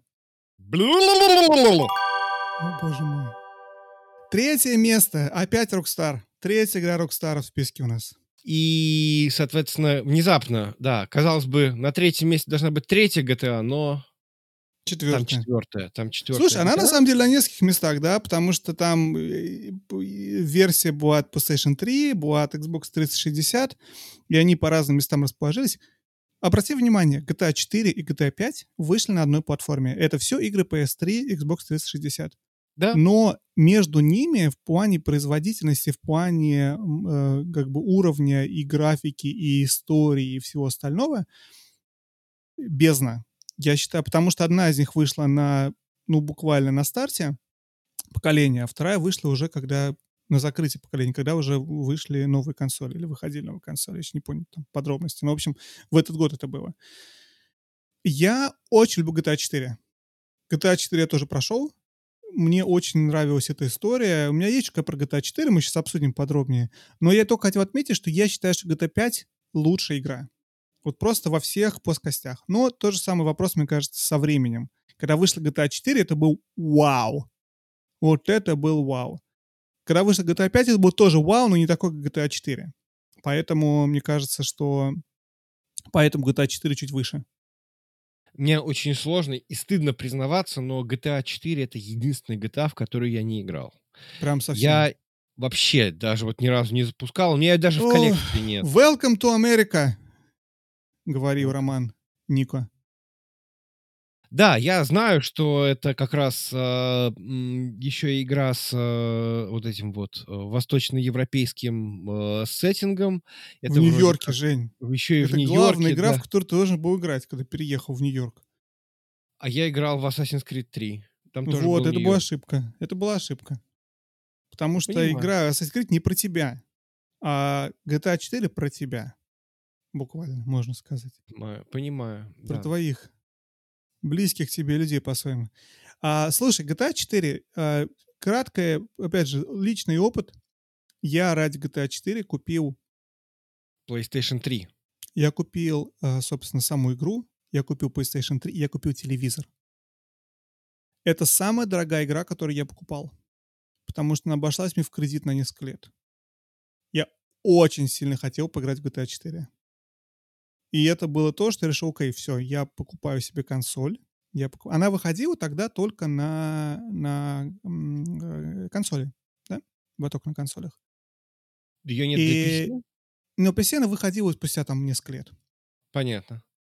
И, а, то есть, тогда еще PlayStation 3 было вот этим вот какое-то вот такое для меня казалось вау, потому что это было спустя несколько лет после того, как вышла а, вот эта E3 печально известная про PS3, где там PS3 показали как просто волшебство, которое все умеет делать, еще и бублики печь. И очень хотелось это супер произведение искусства и технологии PS3.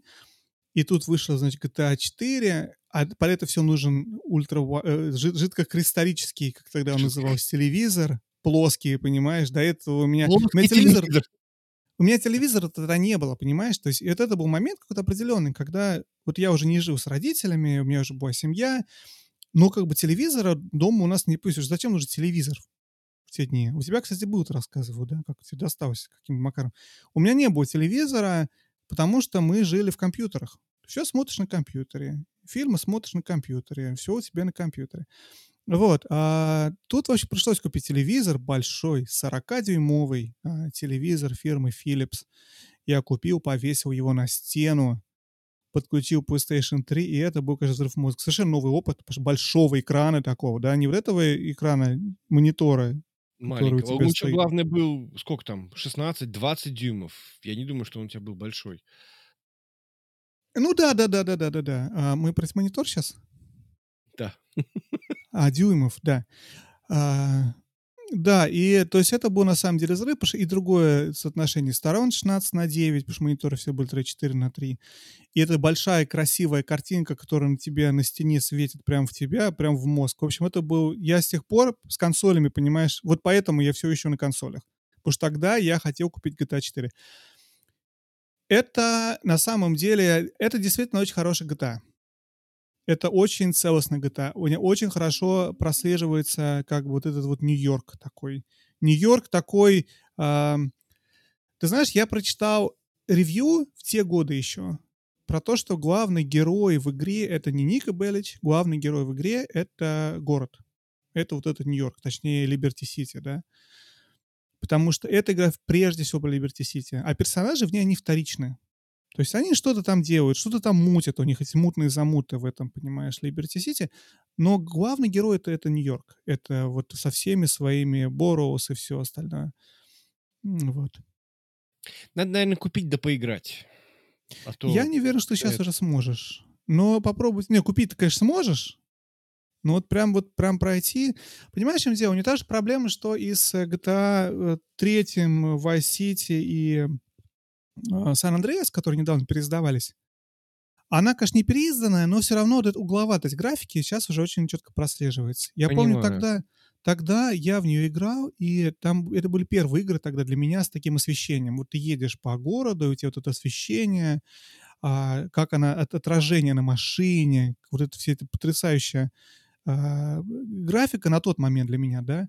Сейчас я смотрю и вижу, как он сколько Нико Беллич был угловатым. Я не запомню совершенно сейчас, что он был такой вот угловатый весь, вот, вот low, low полигоны, понимаешь, они видны.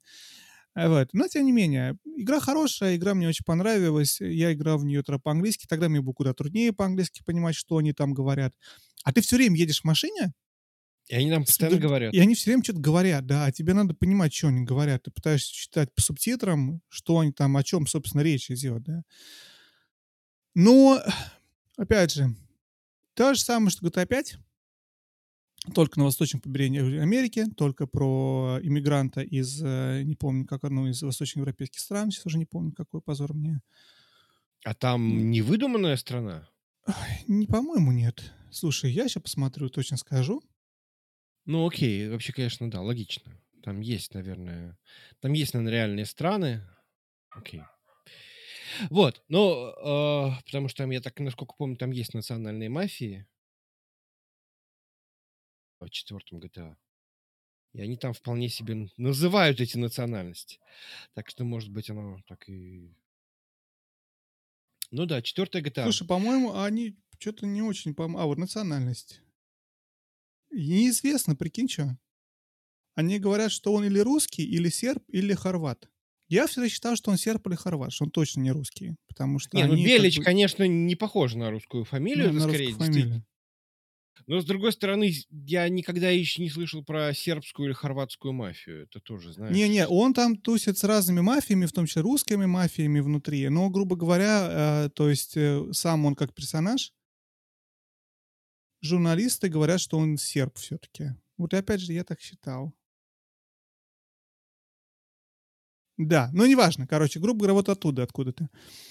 А если никогда не играли GTA 4, ну, как бы попробовать стоит. Это очень интересно, как бы, с точки зрения истории сеттинга. То есть это вот Нью-Йорк и низы Нью-Йорка, и ты там то с ямайцами тусишь, то с русской мафией, то еще с кем-то, там Бродвей, можно по Бродвею прокатиться. Очень правдоподобно рисовано, на самом деле, очень похоже многие. Опять же, немножко угловато, но правдоподобно.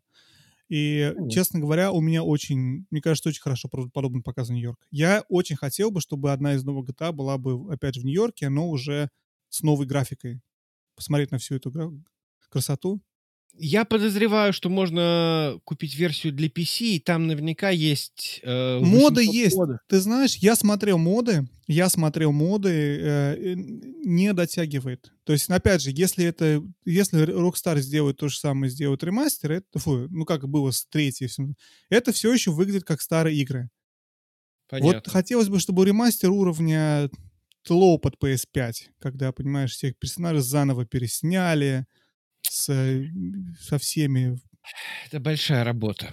Да, ну, вряд ли Rockstar такое сделает. Но я хотел бы это хотелось бы новую игру, понимаешь? Новая игра, чтобы GTA 7 была бы по Liberty City. Я до, сих не пор, я до сих пор, понимаешь ли, жду RDR 2 в 60 FPS на PlayStation ну, 5. Жди, жди. Сейчас RDR 1 выпустили под PS4. Скоро RDR 2 выйдет под PS5. Но теперь-то тебя слушаю. У тебя стоит компьютер, и RDR 2 есть под компьютер. В принципе, нафиг не нужно вот это вот, да? Ну, в общем, да. Так Но это надо сначала проходить, а это с ума сойдешь. Оно же slow-paced. И такой, я же это уже делал. А да. теперь еще делать таком же... Ну, короче, да, такое дело. GTA Ладно. 4. Какое GTA... место у нас будет? Третье место. Идем да, дальше? Треть... Да. Второе место.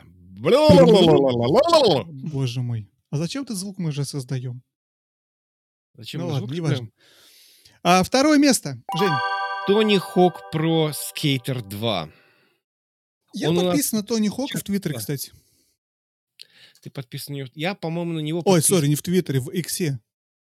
Да. Я, я по-моему, на него подписан, по-моему, в Инстаграме.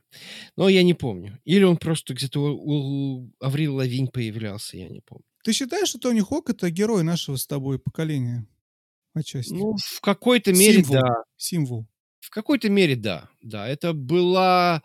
Э, это был такой, знаешь, неконвенциональный спорт, э, который э, отчасти был, ну, не совсем легален, да. То есть, если смотреть историю, например, э, вот этих вот скейтов, да, то есть э, там очень сложная, кстати, история. Э, дело в том, что вот эти все трюки зародились э, в Калифорнии, там была засуха, и очень было много пустых, э, пустых бассейнов, которые как раз вот выглядели как вот, вот такой вот айконик. Ну, Скейт-рампы? Ну, да, практически. Они выглядели как боб, да, то есть как, э, как фасолина. Вот и имели форму фасольной, такое вот закругление. И там они, значит, начали кататься. И изначально это все было такое, типа, их гоняли и так далее. Потом э, все начало эм, э, выходить из тени, там какие-то журналы, можно было купить уже колесики с подшипниками и так далее. А, это то, что я знаю про историю э, скейта. И в данном случае Тони Хок э, про скейтер сделал его мейнстримом. Мало того, там была музыка, э, очень многие познакомились именно с э, большим количеством вот этой вот альтернативы и вообще музыки, музыкальных произведений. Познакомились э, благодаря Тони Хок про скейтер. Кстати, надо сказать, что он у нас два раза э, в списке, и, э, соответственно, версия для PlayStation и версия для Dreamcast. То есть это версия PlayStation 1, естественно, угловая графика, э, естественно, poly, и, но при этом это все равно такая большая игра. Всего 19 ревью на версию для PlayStation и 18 ревью на Dreamcast. По-моему, была еще версия для GameCube, но я не уверен. А, что думаешь про Тони Хук? А, PlayStation 1. Игра PlayStation 1. Слушай, я на самом деле, это тот же самый вопрос. Многие игры в нашем списке, они относительно простые с точки зрения э, геймплея. Но как бы, даже не так, как называется? Easy to, easy to start, hard to master, по так easy говорят? To learn, easy to learn, learn hard, to master. Да. То есть, короче, легко начать, тяжело научиться быть профессионалом в этом вопросе. С Тони Хоук все то, то же самое. Мне кажется, она лежит в одной области вместе с Soul то есть в том плане, что это как бы э, а, нишевая игра. Это, это игра, в которой нету глубокой истории, э, очень сильно отличается в этом плане там, от RDR 2, например, или чего-то такого. То есть у тебя нету какого-то огромного мира или что такое. Ты катаешься на скейте, выполняешь трюки. Вся суть игры, весь геймплей — это просто катаешь на скейте, выполняешь трюки. Но это experience. Это музыка, это вот эта вся скейт-культура, это вот это все вместе в одном пакете. В таком, что ты берешь джойстик, ты начинаешь играть, и ты уже чувствуешь себя немножко скейтером, и ты хорошо проводишь время. Игру пересдавали 2-3 года назад в да. пакете там 1 плюс 2, она выходила под все консоли. Я не знаю, выходила ли под ПК, если честно. Не помню. Я думаю, это вторично. Кстати, помню, выходила, э, да, выходила, выходила. Выходила на PC. Вообще Но, подо все включает же, Switch, да. Да, я ее играл, и там поменяли музыку, там современная музыка теперь. Ну, я играл в первого, кстати, только э, про э, этого самого первого про скейтер, второго не играл. Но она мало чем изменилась, там просто новые локации, новые движения, какие-то новые такие фишки. Я считаю, что это игра на любителя. То есть провести время, поиграть один разочек, два разочка, это прикольно, но чтобы вот играть в это несколько недель подряд, я бы не смог. Я в нее пытался играть несколько недель, и, кстати, так даже получалось. Она очень хардкорная. То есть у нее, вот ты понимаешь, что вот этот вот easy to learn, hard to master, он э, в какой-то момент времени начинает становиться колом. Э, дело в том, что ты проходишь первый уровень, то есть ты, у тебя первая локация, ты можешь кататься только там. И, в принципе, получить, э, там, я не знаю, раз, разблокировать второй уровень достаточно просто. Но э, вот когда ты уже на втором уровне находишься, ты понимаешь, что разблокировать третий уже сложнее. Почему? Потому что ты же какие-то челленджи недовыполнил в предыдущем, в первом уровне. Вот ты делаешь второй уровень челленджа, в смысле, челленджа на втором уровне. То есть, как это выглядит? У тебя есть задание, да, у тебя есть задание, например, собери э, слово скейт. У тебя по э, локации, э, по вот по уровню раскиданы буковки S, K, A, T, E, да, ну, то есть в смысле. Вот тебе их нужно за заезд, а заезд, по-моему, если я не ошибаюсь, ну там, условно говоря, две минуты. То есть тебе нужно э, собрать все эти буковки. Или твоя задача просто собрать, э, ну, например, просто все эти буквы, может быть, не за один заезд, а за, э, ну, в, любом порядке. Но в любом случае тебе нужно научиться, как вот, например, добираться вот до вот той самой буковки, как, как какой-нибудь буковки K, которая на недостижимой высоте, и тебе нужно придумать, как тебе туда запрыгнуть. Ты можешь запрыгнуть с этой стороны, может, с этой стороны. И вот тут, короче, начинаешь упираться в скилл. Да? То есть, если ты понимаешь, что ты не можешь переходить из одного элемента в другой, то тебе нужно сначала научиться это делать. Поэтому игра очень сложная, и вот она как раз, знаешь, вот из серии, вот у тебя есть одна игра, и вот ты в нее играешь. И вот через некоторое время ты становишься, что называется, good. Вот. Но э, при этом, при всем, э, это, конечно, безусловно, вот просто experience. Я с тобой соглашусь, что вот это вот катание, ты катаешься под эту музыку. Мне до сих пор это очень нравится. Я очень люблю это вот ощущение. То есть, надо ее, кстати, по-моему, поставить и еще раз покататься. Может быть, я стал получше или похуже, или, может быть, купить ее для PC и поиграть в нее на, э, на Steam Deck.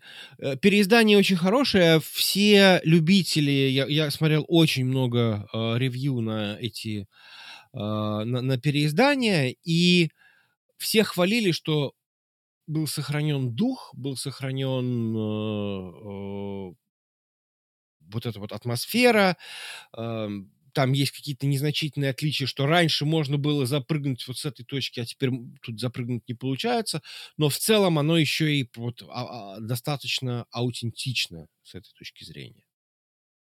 А, единственное, что можно сказать, что ремейк, ремейк получил 89 баллов всего на базе 74 ревью-критиков.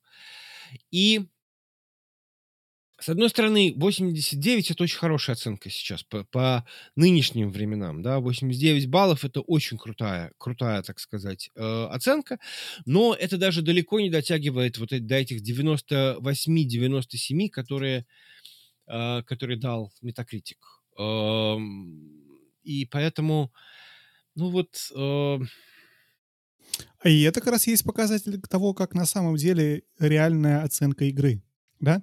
То есть насколько да. это время выхода игры влияет на ее оценку. Насколько эти игры, то, что они наверху, не означает, что они действительно самые лучшие. Они самые лучшие были на тот момент. Сейчас, когда игра выходит, 89, ее реальная оценка. Вот это, знаешь, такая м- коэффициент старости.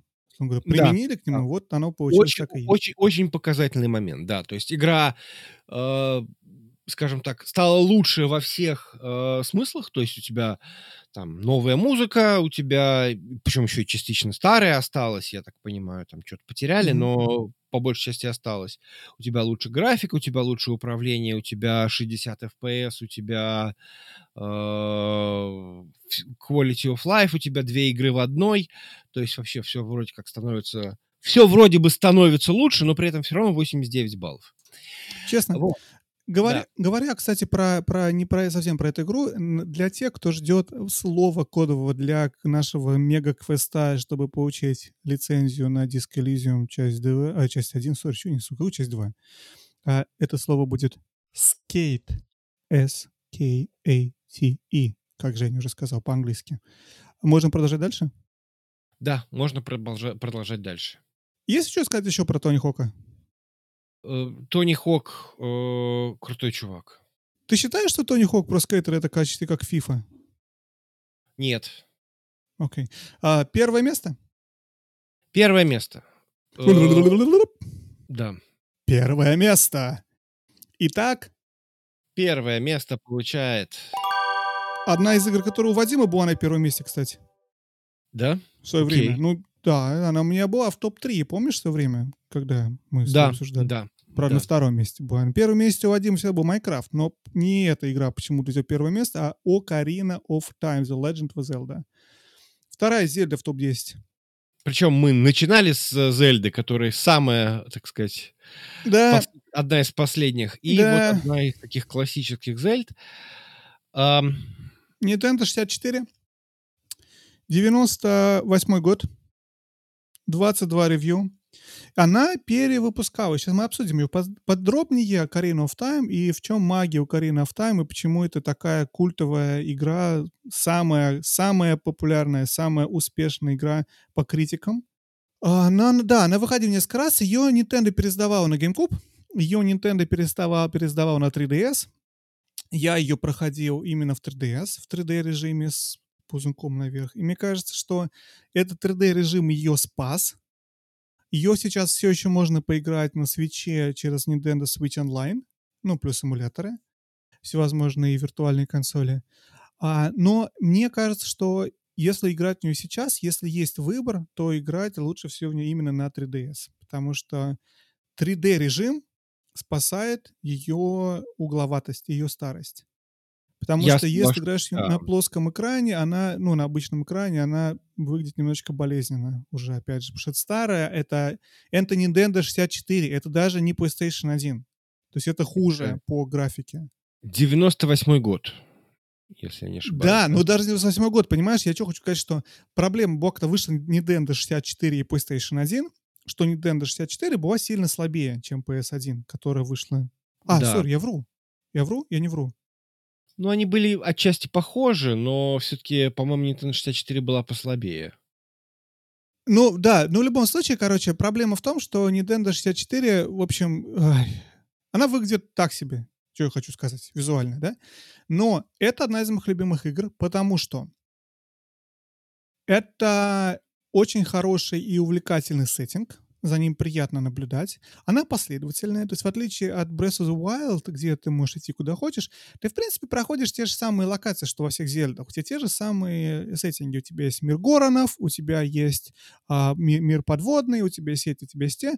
Просто в Акарине он более последовательный, но он такой псевдо-open world. То есть у тебя есть вот это открытое поле, ты можешь бежать в любую сторону, но опять же, ты или не можешь пройти, или ты можешь пройти, но можешь в любом порядке пройти. Но это очень ограниченный open world. Она не считается игрой с скрытым миром, да, потому что все-таки последовательно. У тебя там есть механики со временем. Ты в этой игре перемещаешься во времени периодически. Ты как-то раз и попал назад или вперед во времени. То есть это всегда всегда интересная механика, связанная со временем, и она добавляет э, красоте игры. Это красивый мир но э, это, опять же, это, это все эти пазлы, которые ты решаешь, это данжены классические зельдовские. Но для меня, наверное, самое главное, как ни странно, в этой игре — это музыка. Большой кусок э, игры, большая механика игры связана с тем, что ты играешь музыку на акарине. Ты должен ее прям кнопочками сыграть. То есть у тебя есть такая... Э, то есть не просто в меню выбираешь, я хочу лошадь призвать, да, как в Ведьмаке. Ты, там, ну да, да. То есть на кнопочку нажал, лошадь прибежала. Ты это должен сыграть Ипона Сонг, чтобы Ипона, твоя лошадь, к тебе прибежала. А, и у тебя какие-то еще механики, которые играют, и ты должен сыграть эту музыку. И, во-первых, это потрясающие мелодии. Я их очень-очень люблю. Мы делали с Женей выпуск про лучшая музыка в играх. Для меня это вообще одна из топ-игр, если не топ, в плане музыки ты играешь эту мелодию, а дальше у тебя, это, когда ты заканчиваешь играть, играет, собственно, музыка сама, мелодию, которую ты сыграл. И это так да, волшебно звучит. да.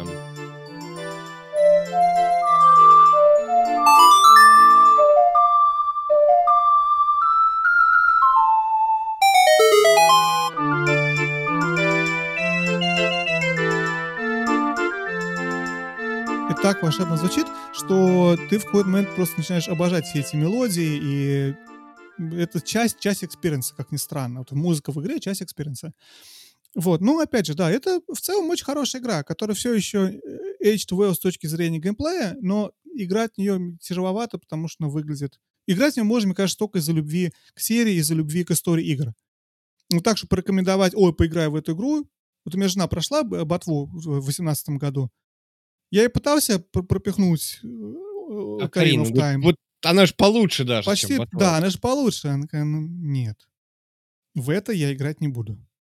Ну, надо сказать, что, опять же, версия для 3DS тоже в районе там 89 или что-то еще. Не знаю, все еще хорошее, но э, как бы современная... Сов, сов, ну, я все очень жду, когда, наконец, Nintendo сделает ремейк ее она очень... Вот Акарине нужен ремейк. Все слышали про Акарину, все берут ее и так, ну, это тяжело. Не... Причем... Да? Я, не причем... жду ремейк Акарины. Ты говори, говори, я подмыслил. Мне кажется, что э, это настолько вот как вот, знаешь, э, американцы говорят low-hanging fruit. Да, mm-hmm. то есть у тебя она же компактная достаточно. Там уровни все э, изученные.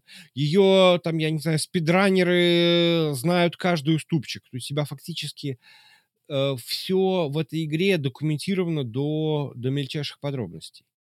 И получается, что э, небольшими силами можно это дело перерисовать, условно говоря, и выпустить как, ну, там, я не знаю, там, условный ремейк, так, чтобы в это можно было играть более приятно. Ну, то есть там э, объективные вещи. Э, тогда еще никто не разобрался, как целиться при помощи геймпадов. И поэтому э, вот конкретно, особенно в оригинальной версии, прицеливание вообще при помощи геймпада очень странно сделано.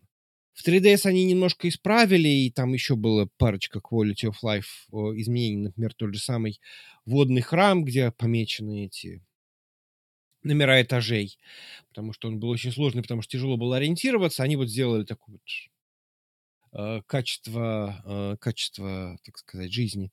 Мне не показалось, что он очень странный, этот э, водный храм. Но в целом про него просто говорят очень часто, что типа сложная часть игры, сложно, сложно сделать, что это то, что ну, с чем люди мучились очень долгое время. Вот, хотя вроде бы идеальная игра 99 э, баллов, да, то есть, но при этом все равно есть там, условно говоря, недостатки. Именно поэтому не 100, потому что, наверное, я не знаю там... Кто-то э, не прошел Water Tower. Water Temple, вернее. Water Temple, да.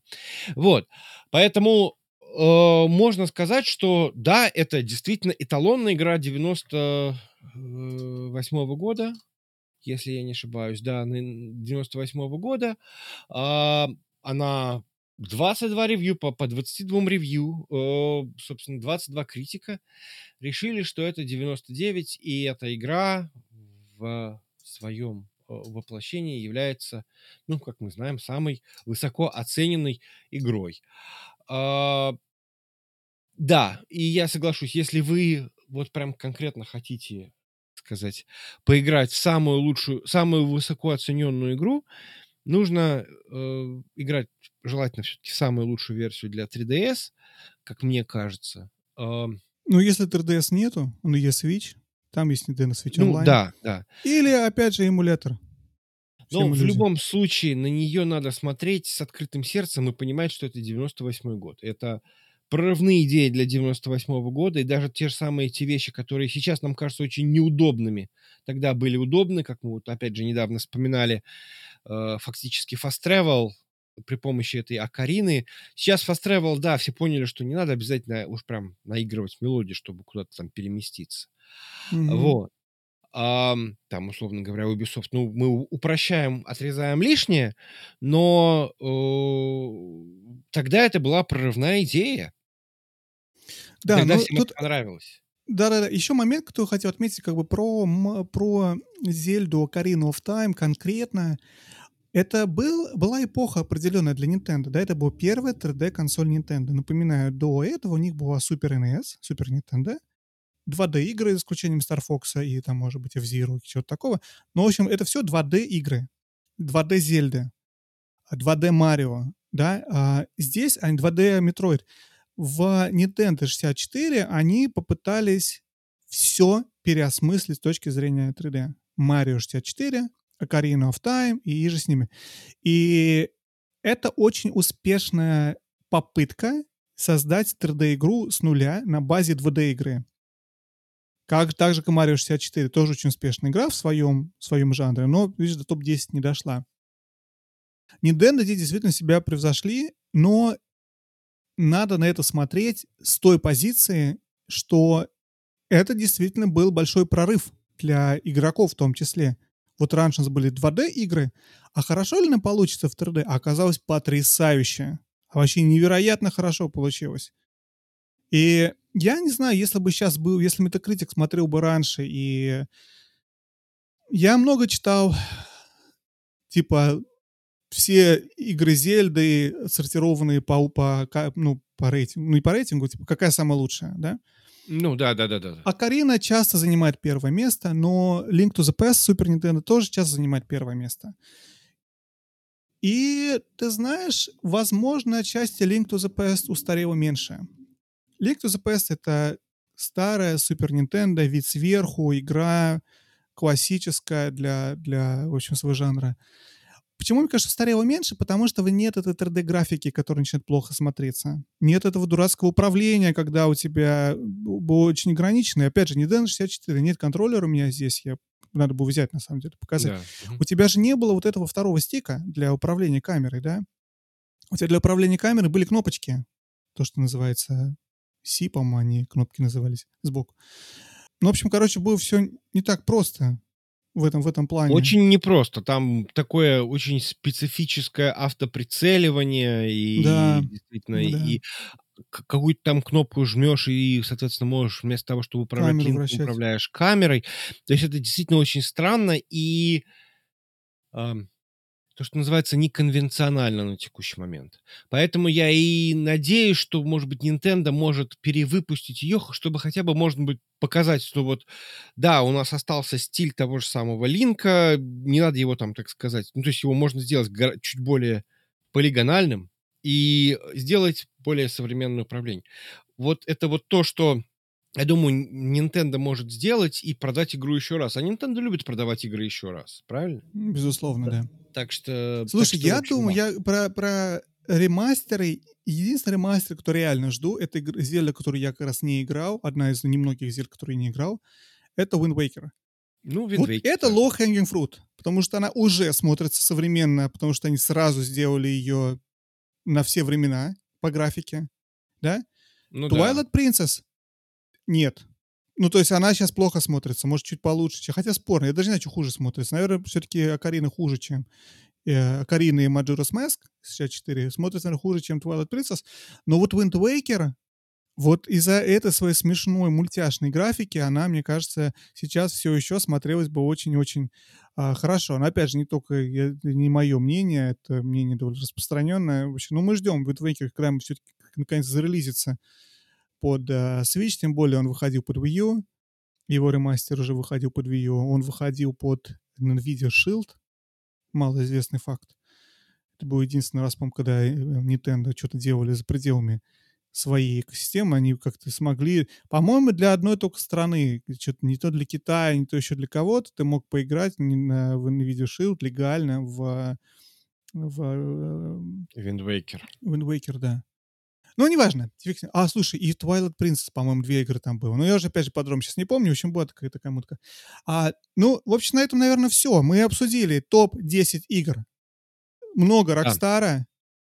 Примерно столько же вроде как Nintendo. Да, Rockstar и И Nintendo. несколько- Несколько странных, несколько странных э, игр типа Soul Calibur и э, Pro Skater, которые почему странны только потому, что они чуть менее, как сказать, конвенциональные, какое-то слово использовал. Ну, Conventional. конвен- Conventional, да. Conventional, чуть менее conventional, да? Что у нас получилось? А, еще Disco Elysium, который мы разыгрываем.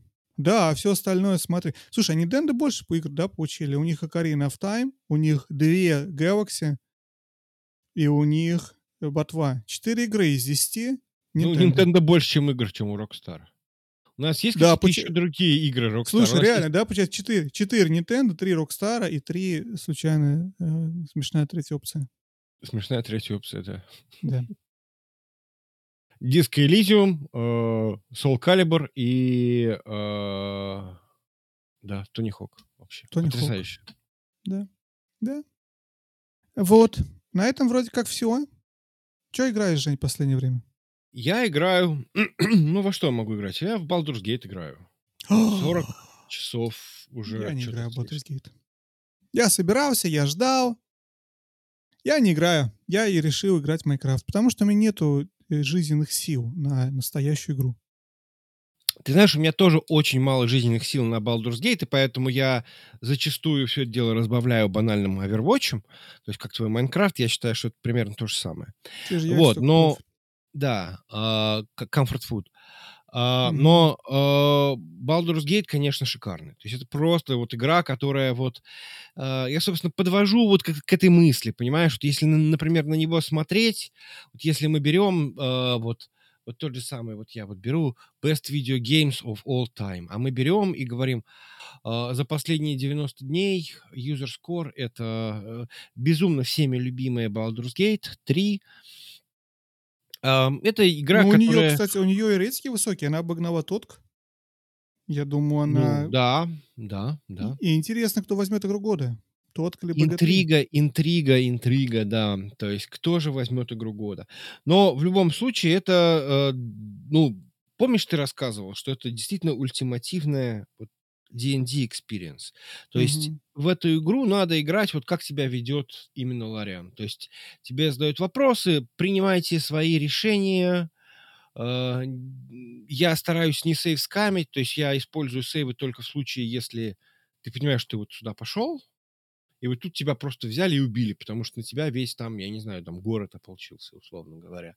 И ты со своими четырьмя приключенцами, ну, никак не можешь справиться там с 30 гоблинами, которые на тебя нападают.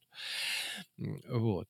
Поэтому э, вот в этом случае приходится использовать. Э, а так, ну, загрузиться, э, сохранить, загрузиться. Или я вот сейчас пытаюсь взорвать бочки, так, чтобы меня не задело. Вот тут приходится это что-то делать, потому что иначе просто все взрываются.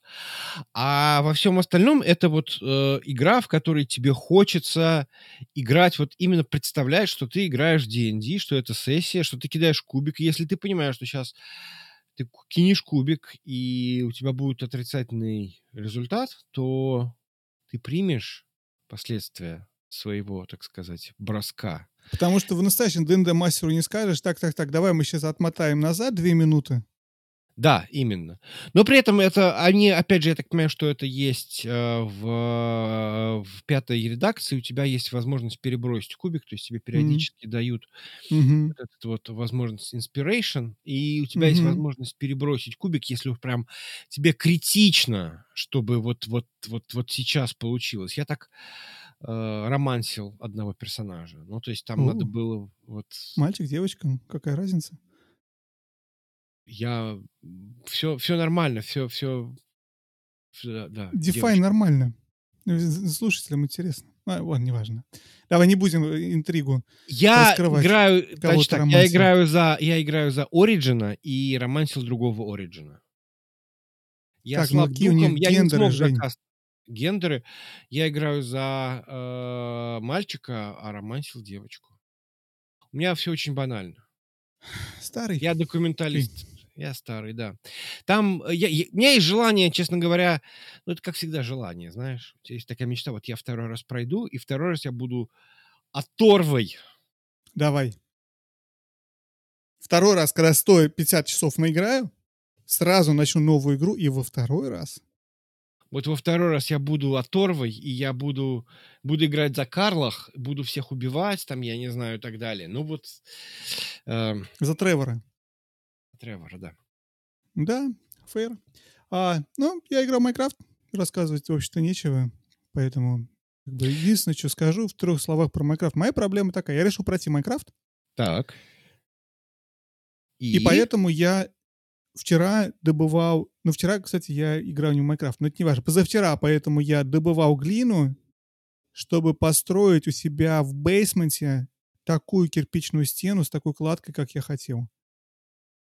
И это проблема Майнкрафта. Ты собираешься играть на прохождение, так. но я не могу довольствоваться землянкой, понимаешь, слепленной из, из говна из палок. Я смотрю видео, чертежи этих модерн хаусов, этих, э, кон, кон, ну вы поняли, современные. Э, да. Как лучше мне изобразить, чтобы у меня был здесь софа, бильярдный стол и вот это все и ага, вот так ты ставишь пистон, здесь выстреливает эту штуку, и вот это, и вот то, а вот, и начинаешь это собирать, а где нужен кварц, а кварц только здесь в аду, и ты его построил портал в ад, чтобы пойти в, э, туда и надыбать там кварца, чтобы построить вот такой оттенок белого, сделать стен. Вот это вот Майнкрафт. Вот так я его прохожу. Поэтому я никогда его не пройду. Кошмар перфекциониста. Не совсем. Это, это, это наверное, дело не в перфекционизме. Это дело в том, что... Ну, может быть, и оно. Потому что тебе хочется, слушай, ну такая, так вот не хочется, вот, ну, наверное, ты прав, наверное, перфекционизм. Но это просто как бы в, в ДНК Майнкрафта заложено. Понимаю, да, да. Отчасти, да. Вот ты да. хочешь Но при этом... именно такого цвета, именно такой формы и так далее, да. Я, когда ты я знаешь, что можно, понимаю. когда ты знаешь, что можно. Когда ты не знаешь, что можно, ты, ну, построил вот из, из кусков глины вот это, соорудил себе дом, как бы, ну и все, факел там поставил, этот э, верстак и печку. Все, и прямо оттуда же, из этого дома у тебя вниз идет вот это вот, э, без лестницы, без всего, просто выкопанное вниз по диагонали э, ров, чтобы так. добывать алмазы и, и что там ты добываешь внизу. Вот так, я, наверное, где в самом начале. Но тебе нужен Но... эквипмент, ты не можешь просто так пойти. Тебе ну, нужно... вот, мы, ты срубил дерево, в общем-то, все, дальше, дальше ты там вокруг можешь... Короче, про то, что, в принципе, у тебя нету задачи построить очень красивый дом с бильярдом, да, из... Э, э, вот я надеюсь, что ты будешь монтировать, ты включишь вот это видео, которое я хотел угу. показать, вот это вот с современным домом и как все это выглядит, то, что, в общем, что я пытаюсь воплотить у себя сейчас. Непонятно зачем, если я хотел пройти и убить дракона и, конечно, переключиться на что-то другое. Но... Как-то так. Вот. На этом я готов заканчивать нашу передачу. Да, давай заканчивать. У нас уже тут два часа грязного времени, а то, может, даже и больше. Спасибо большое, что были вместе с нами. Да, это был э, ручной Как контроль. нас зовут? Ручной контроль? Это Да, был это- подкаст «Ручной контроль». Это, ведущий э, один, значит, ведущий два. ведущий один и ведущий два в подкасте «Ручной контроль». Играйте с удовольствием. Играйте с удовольствием. Пока-пока.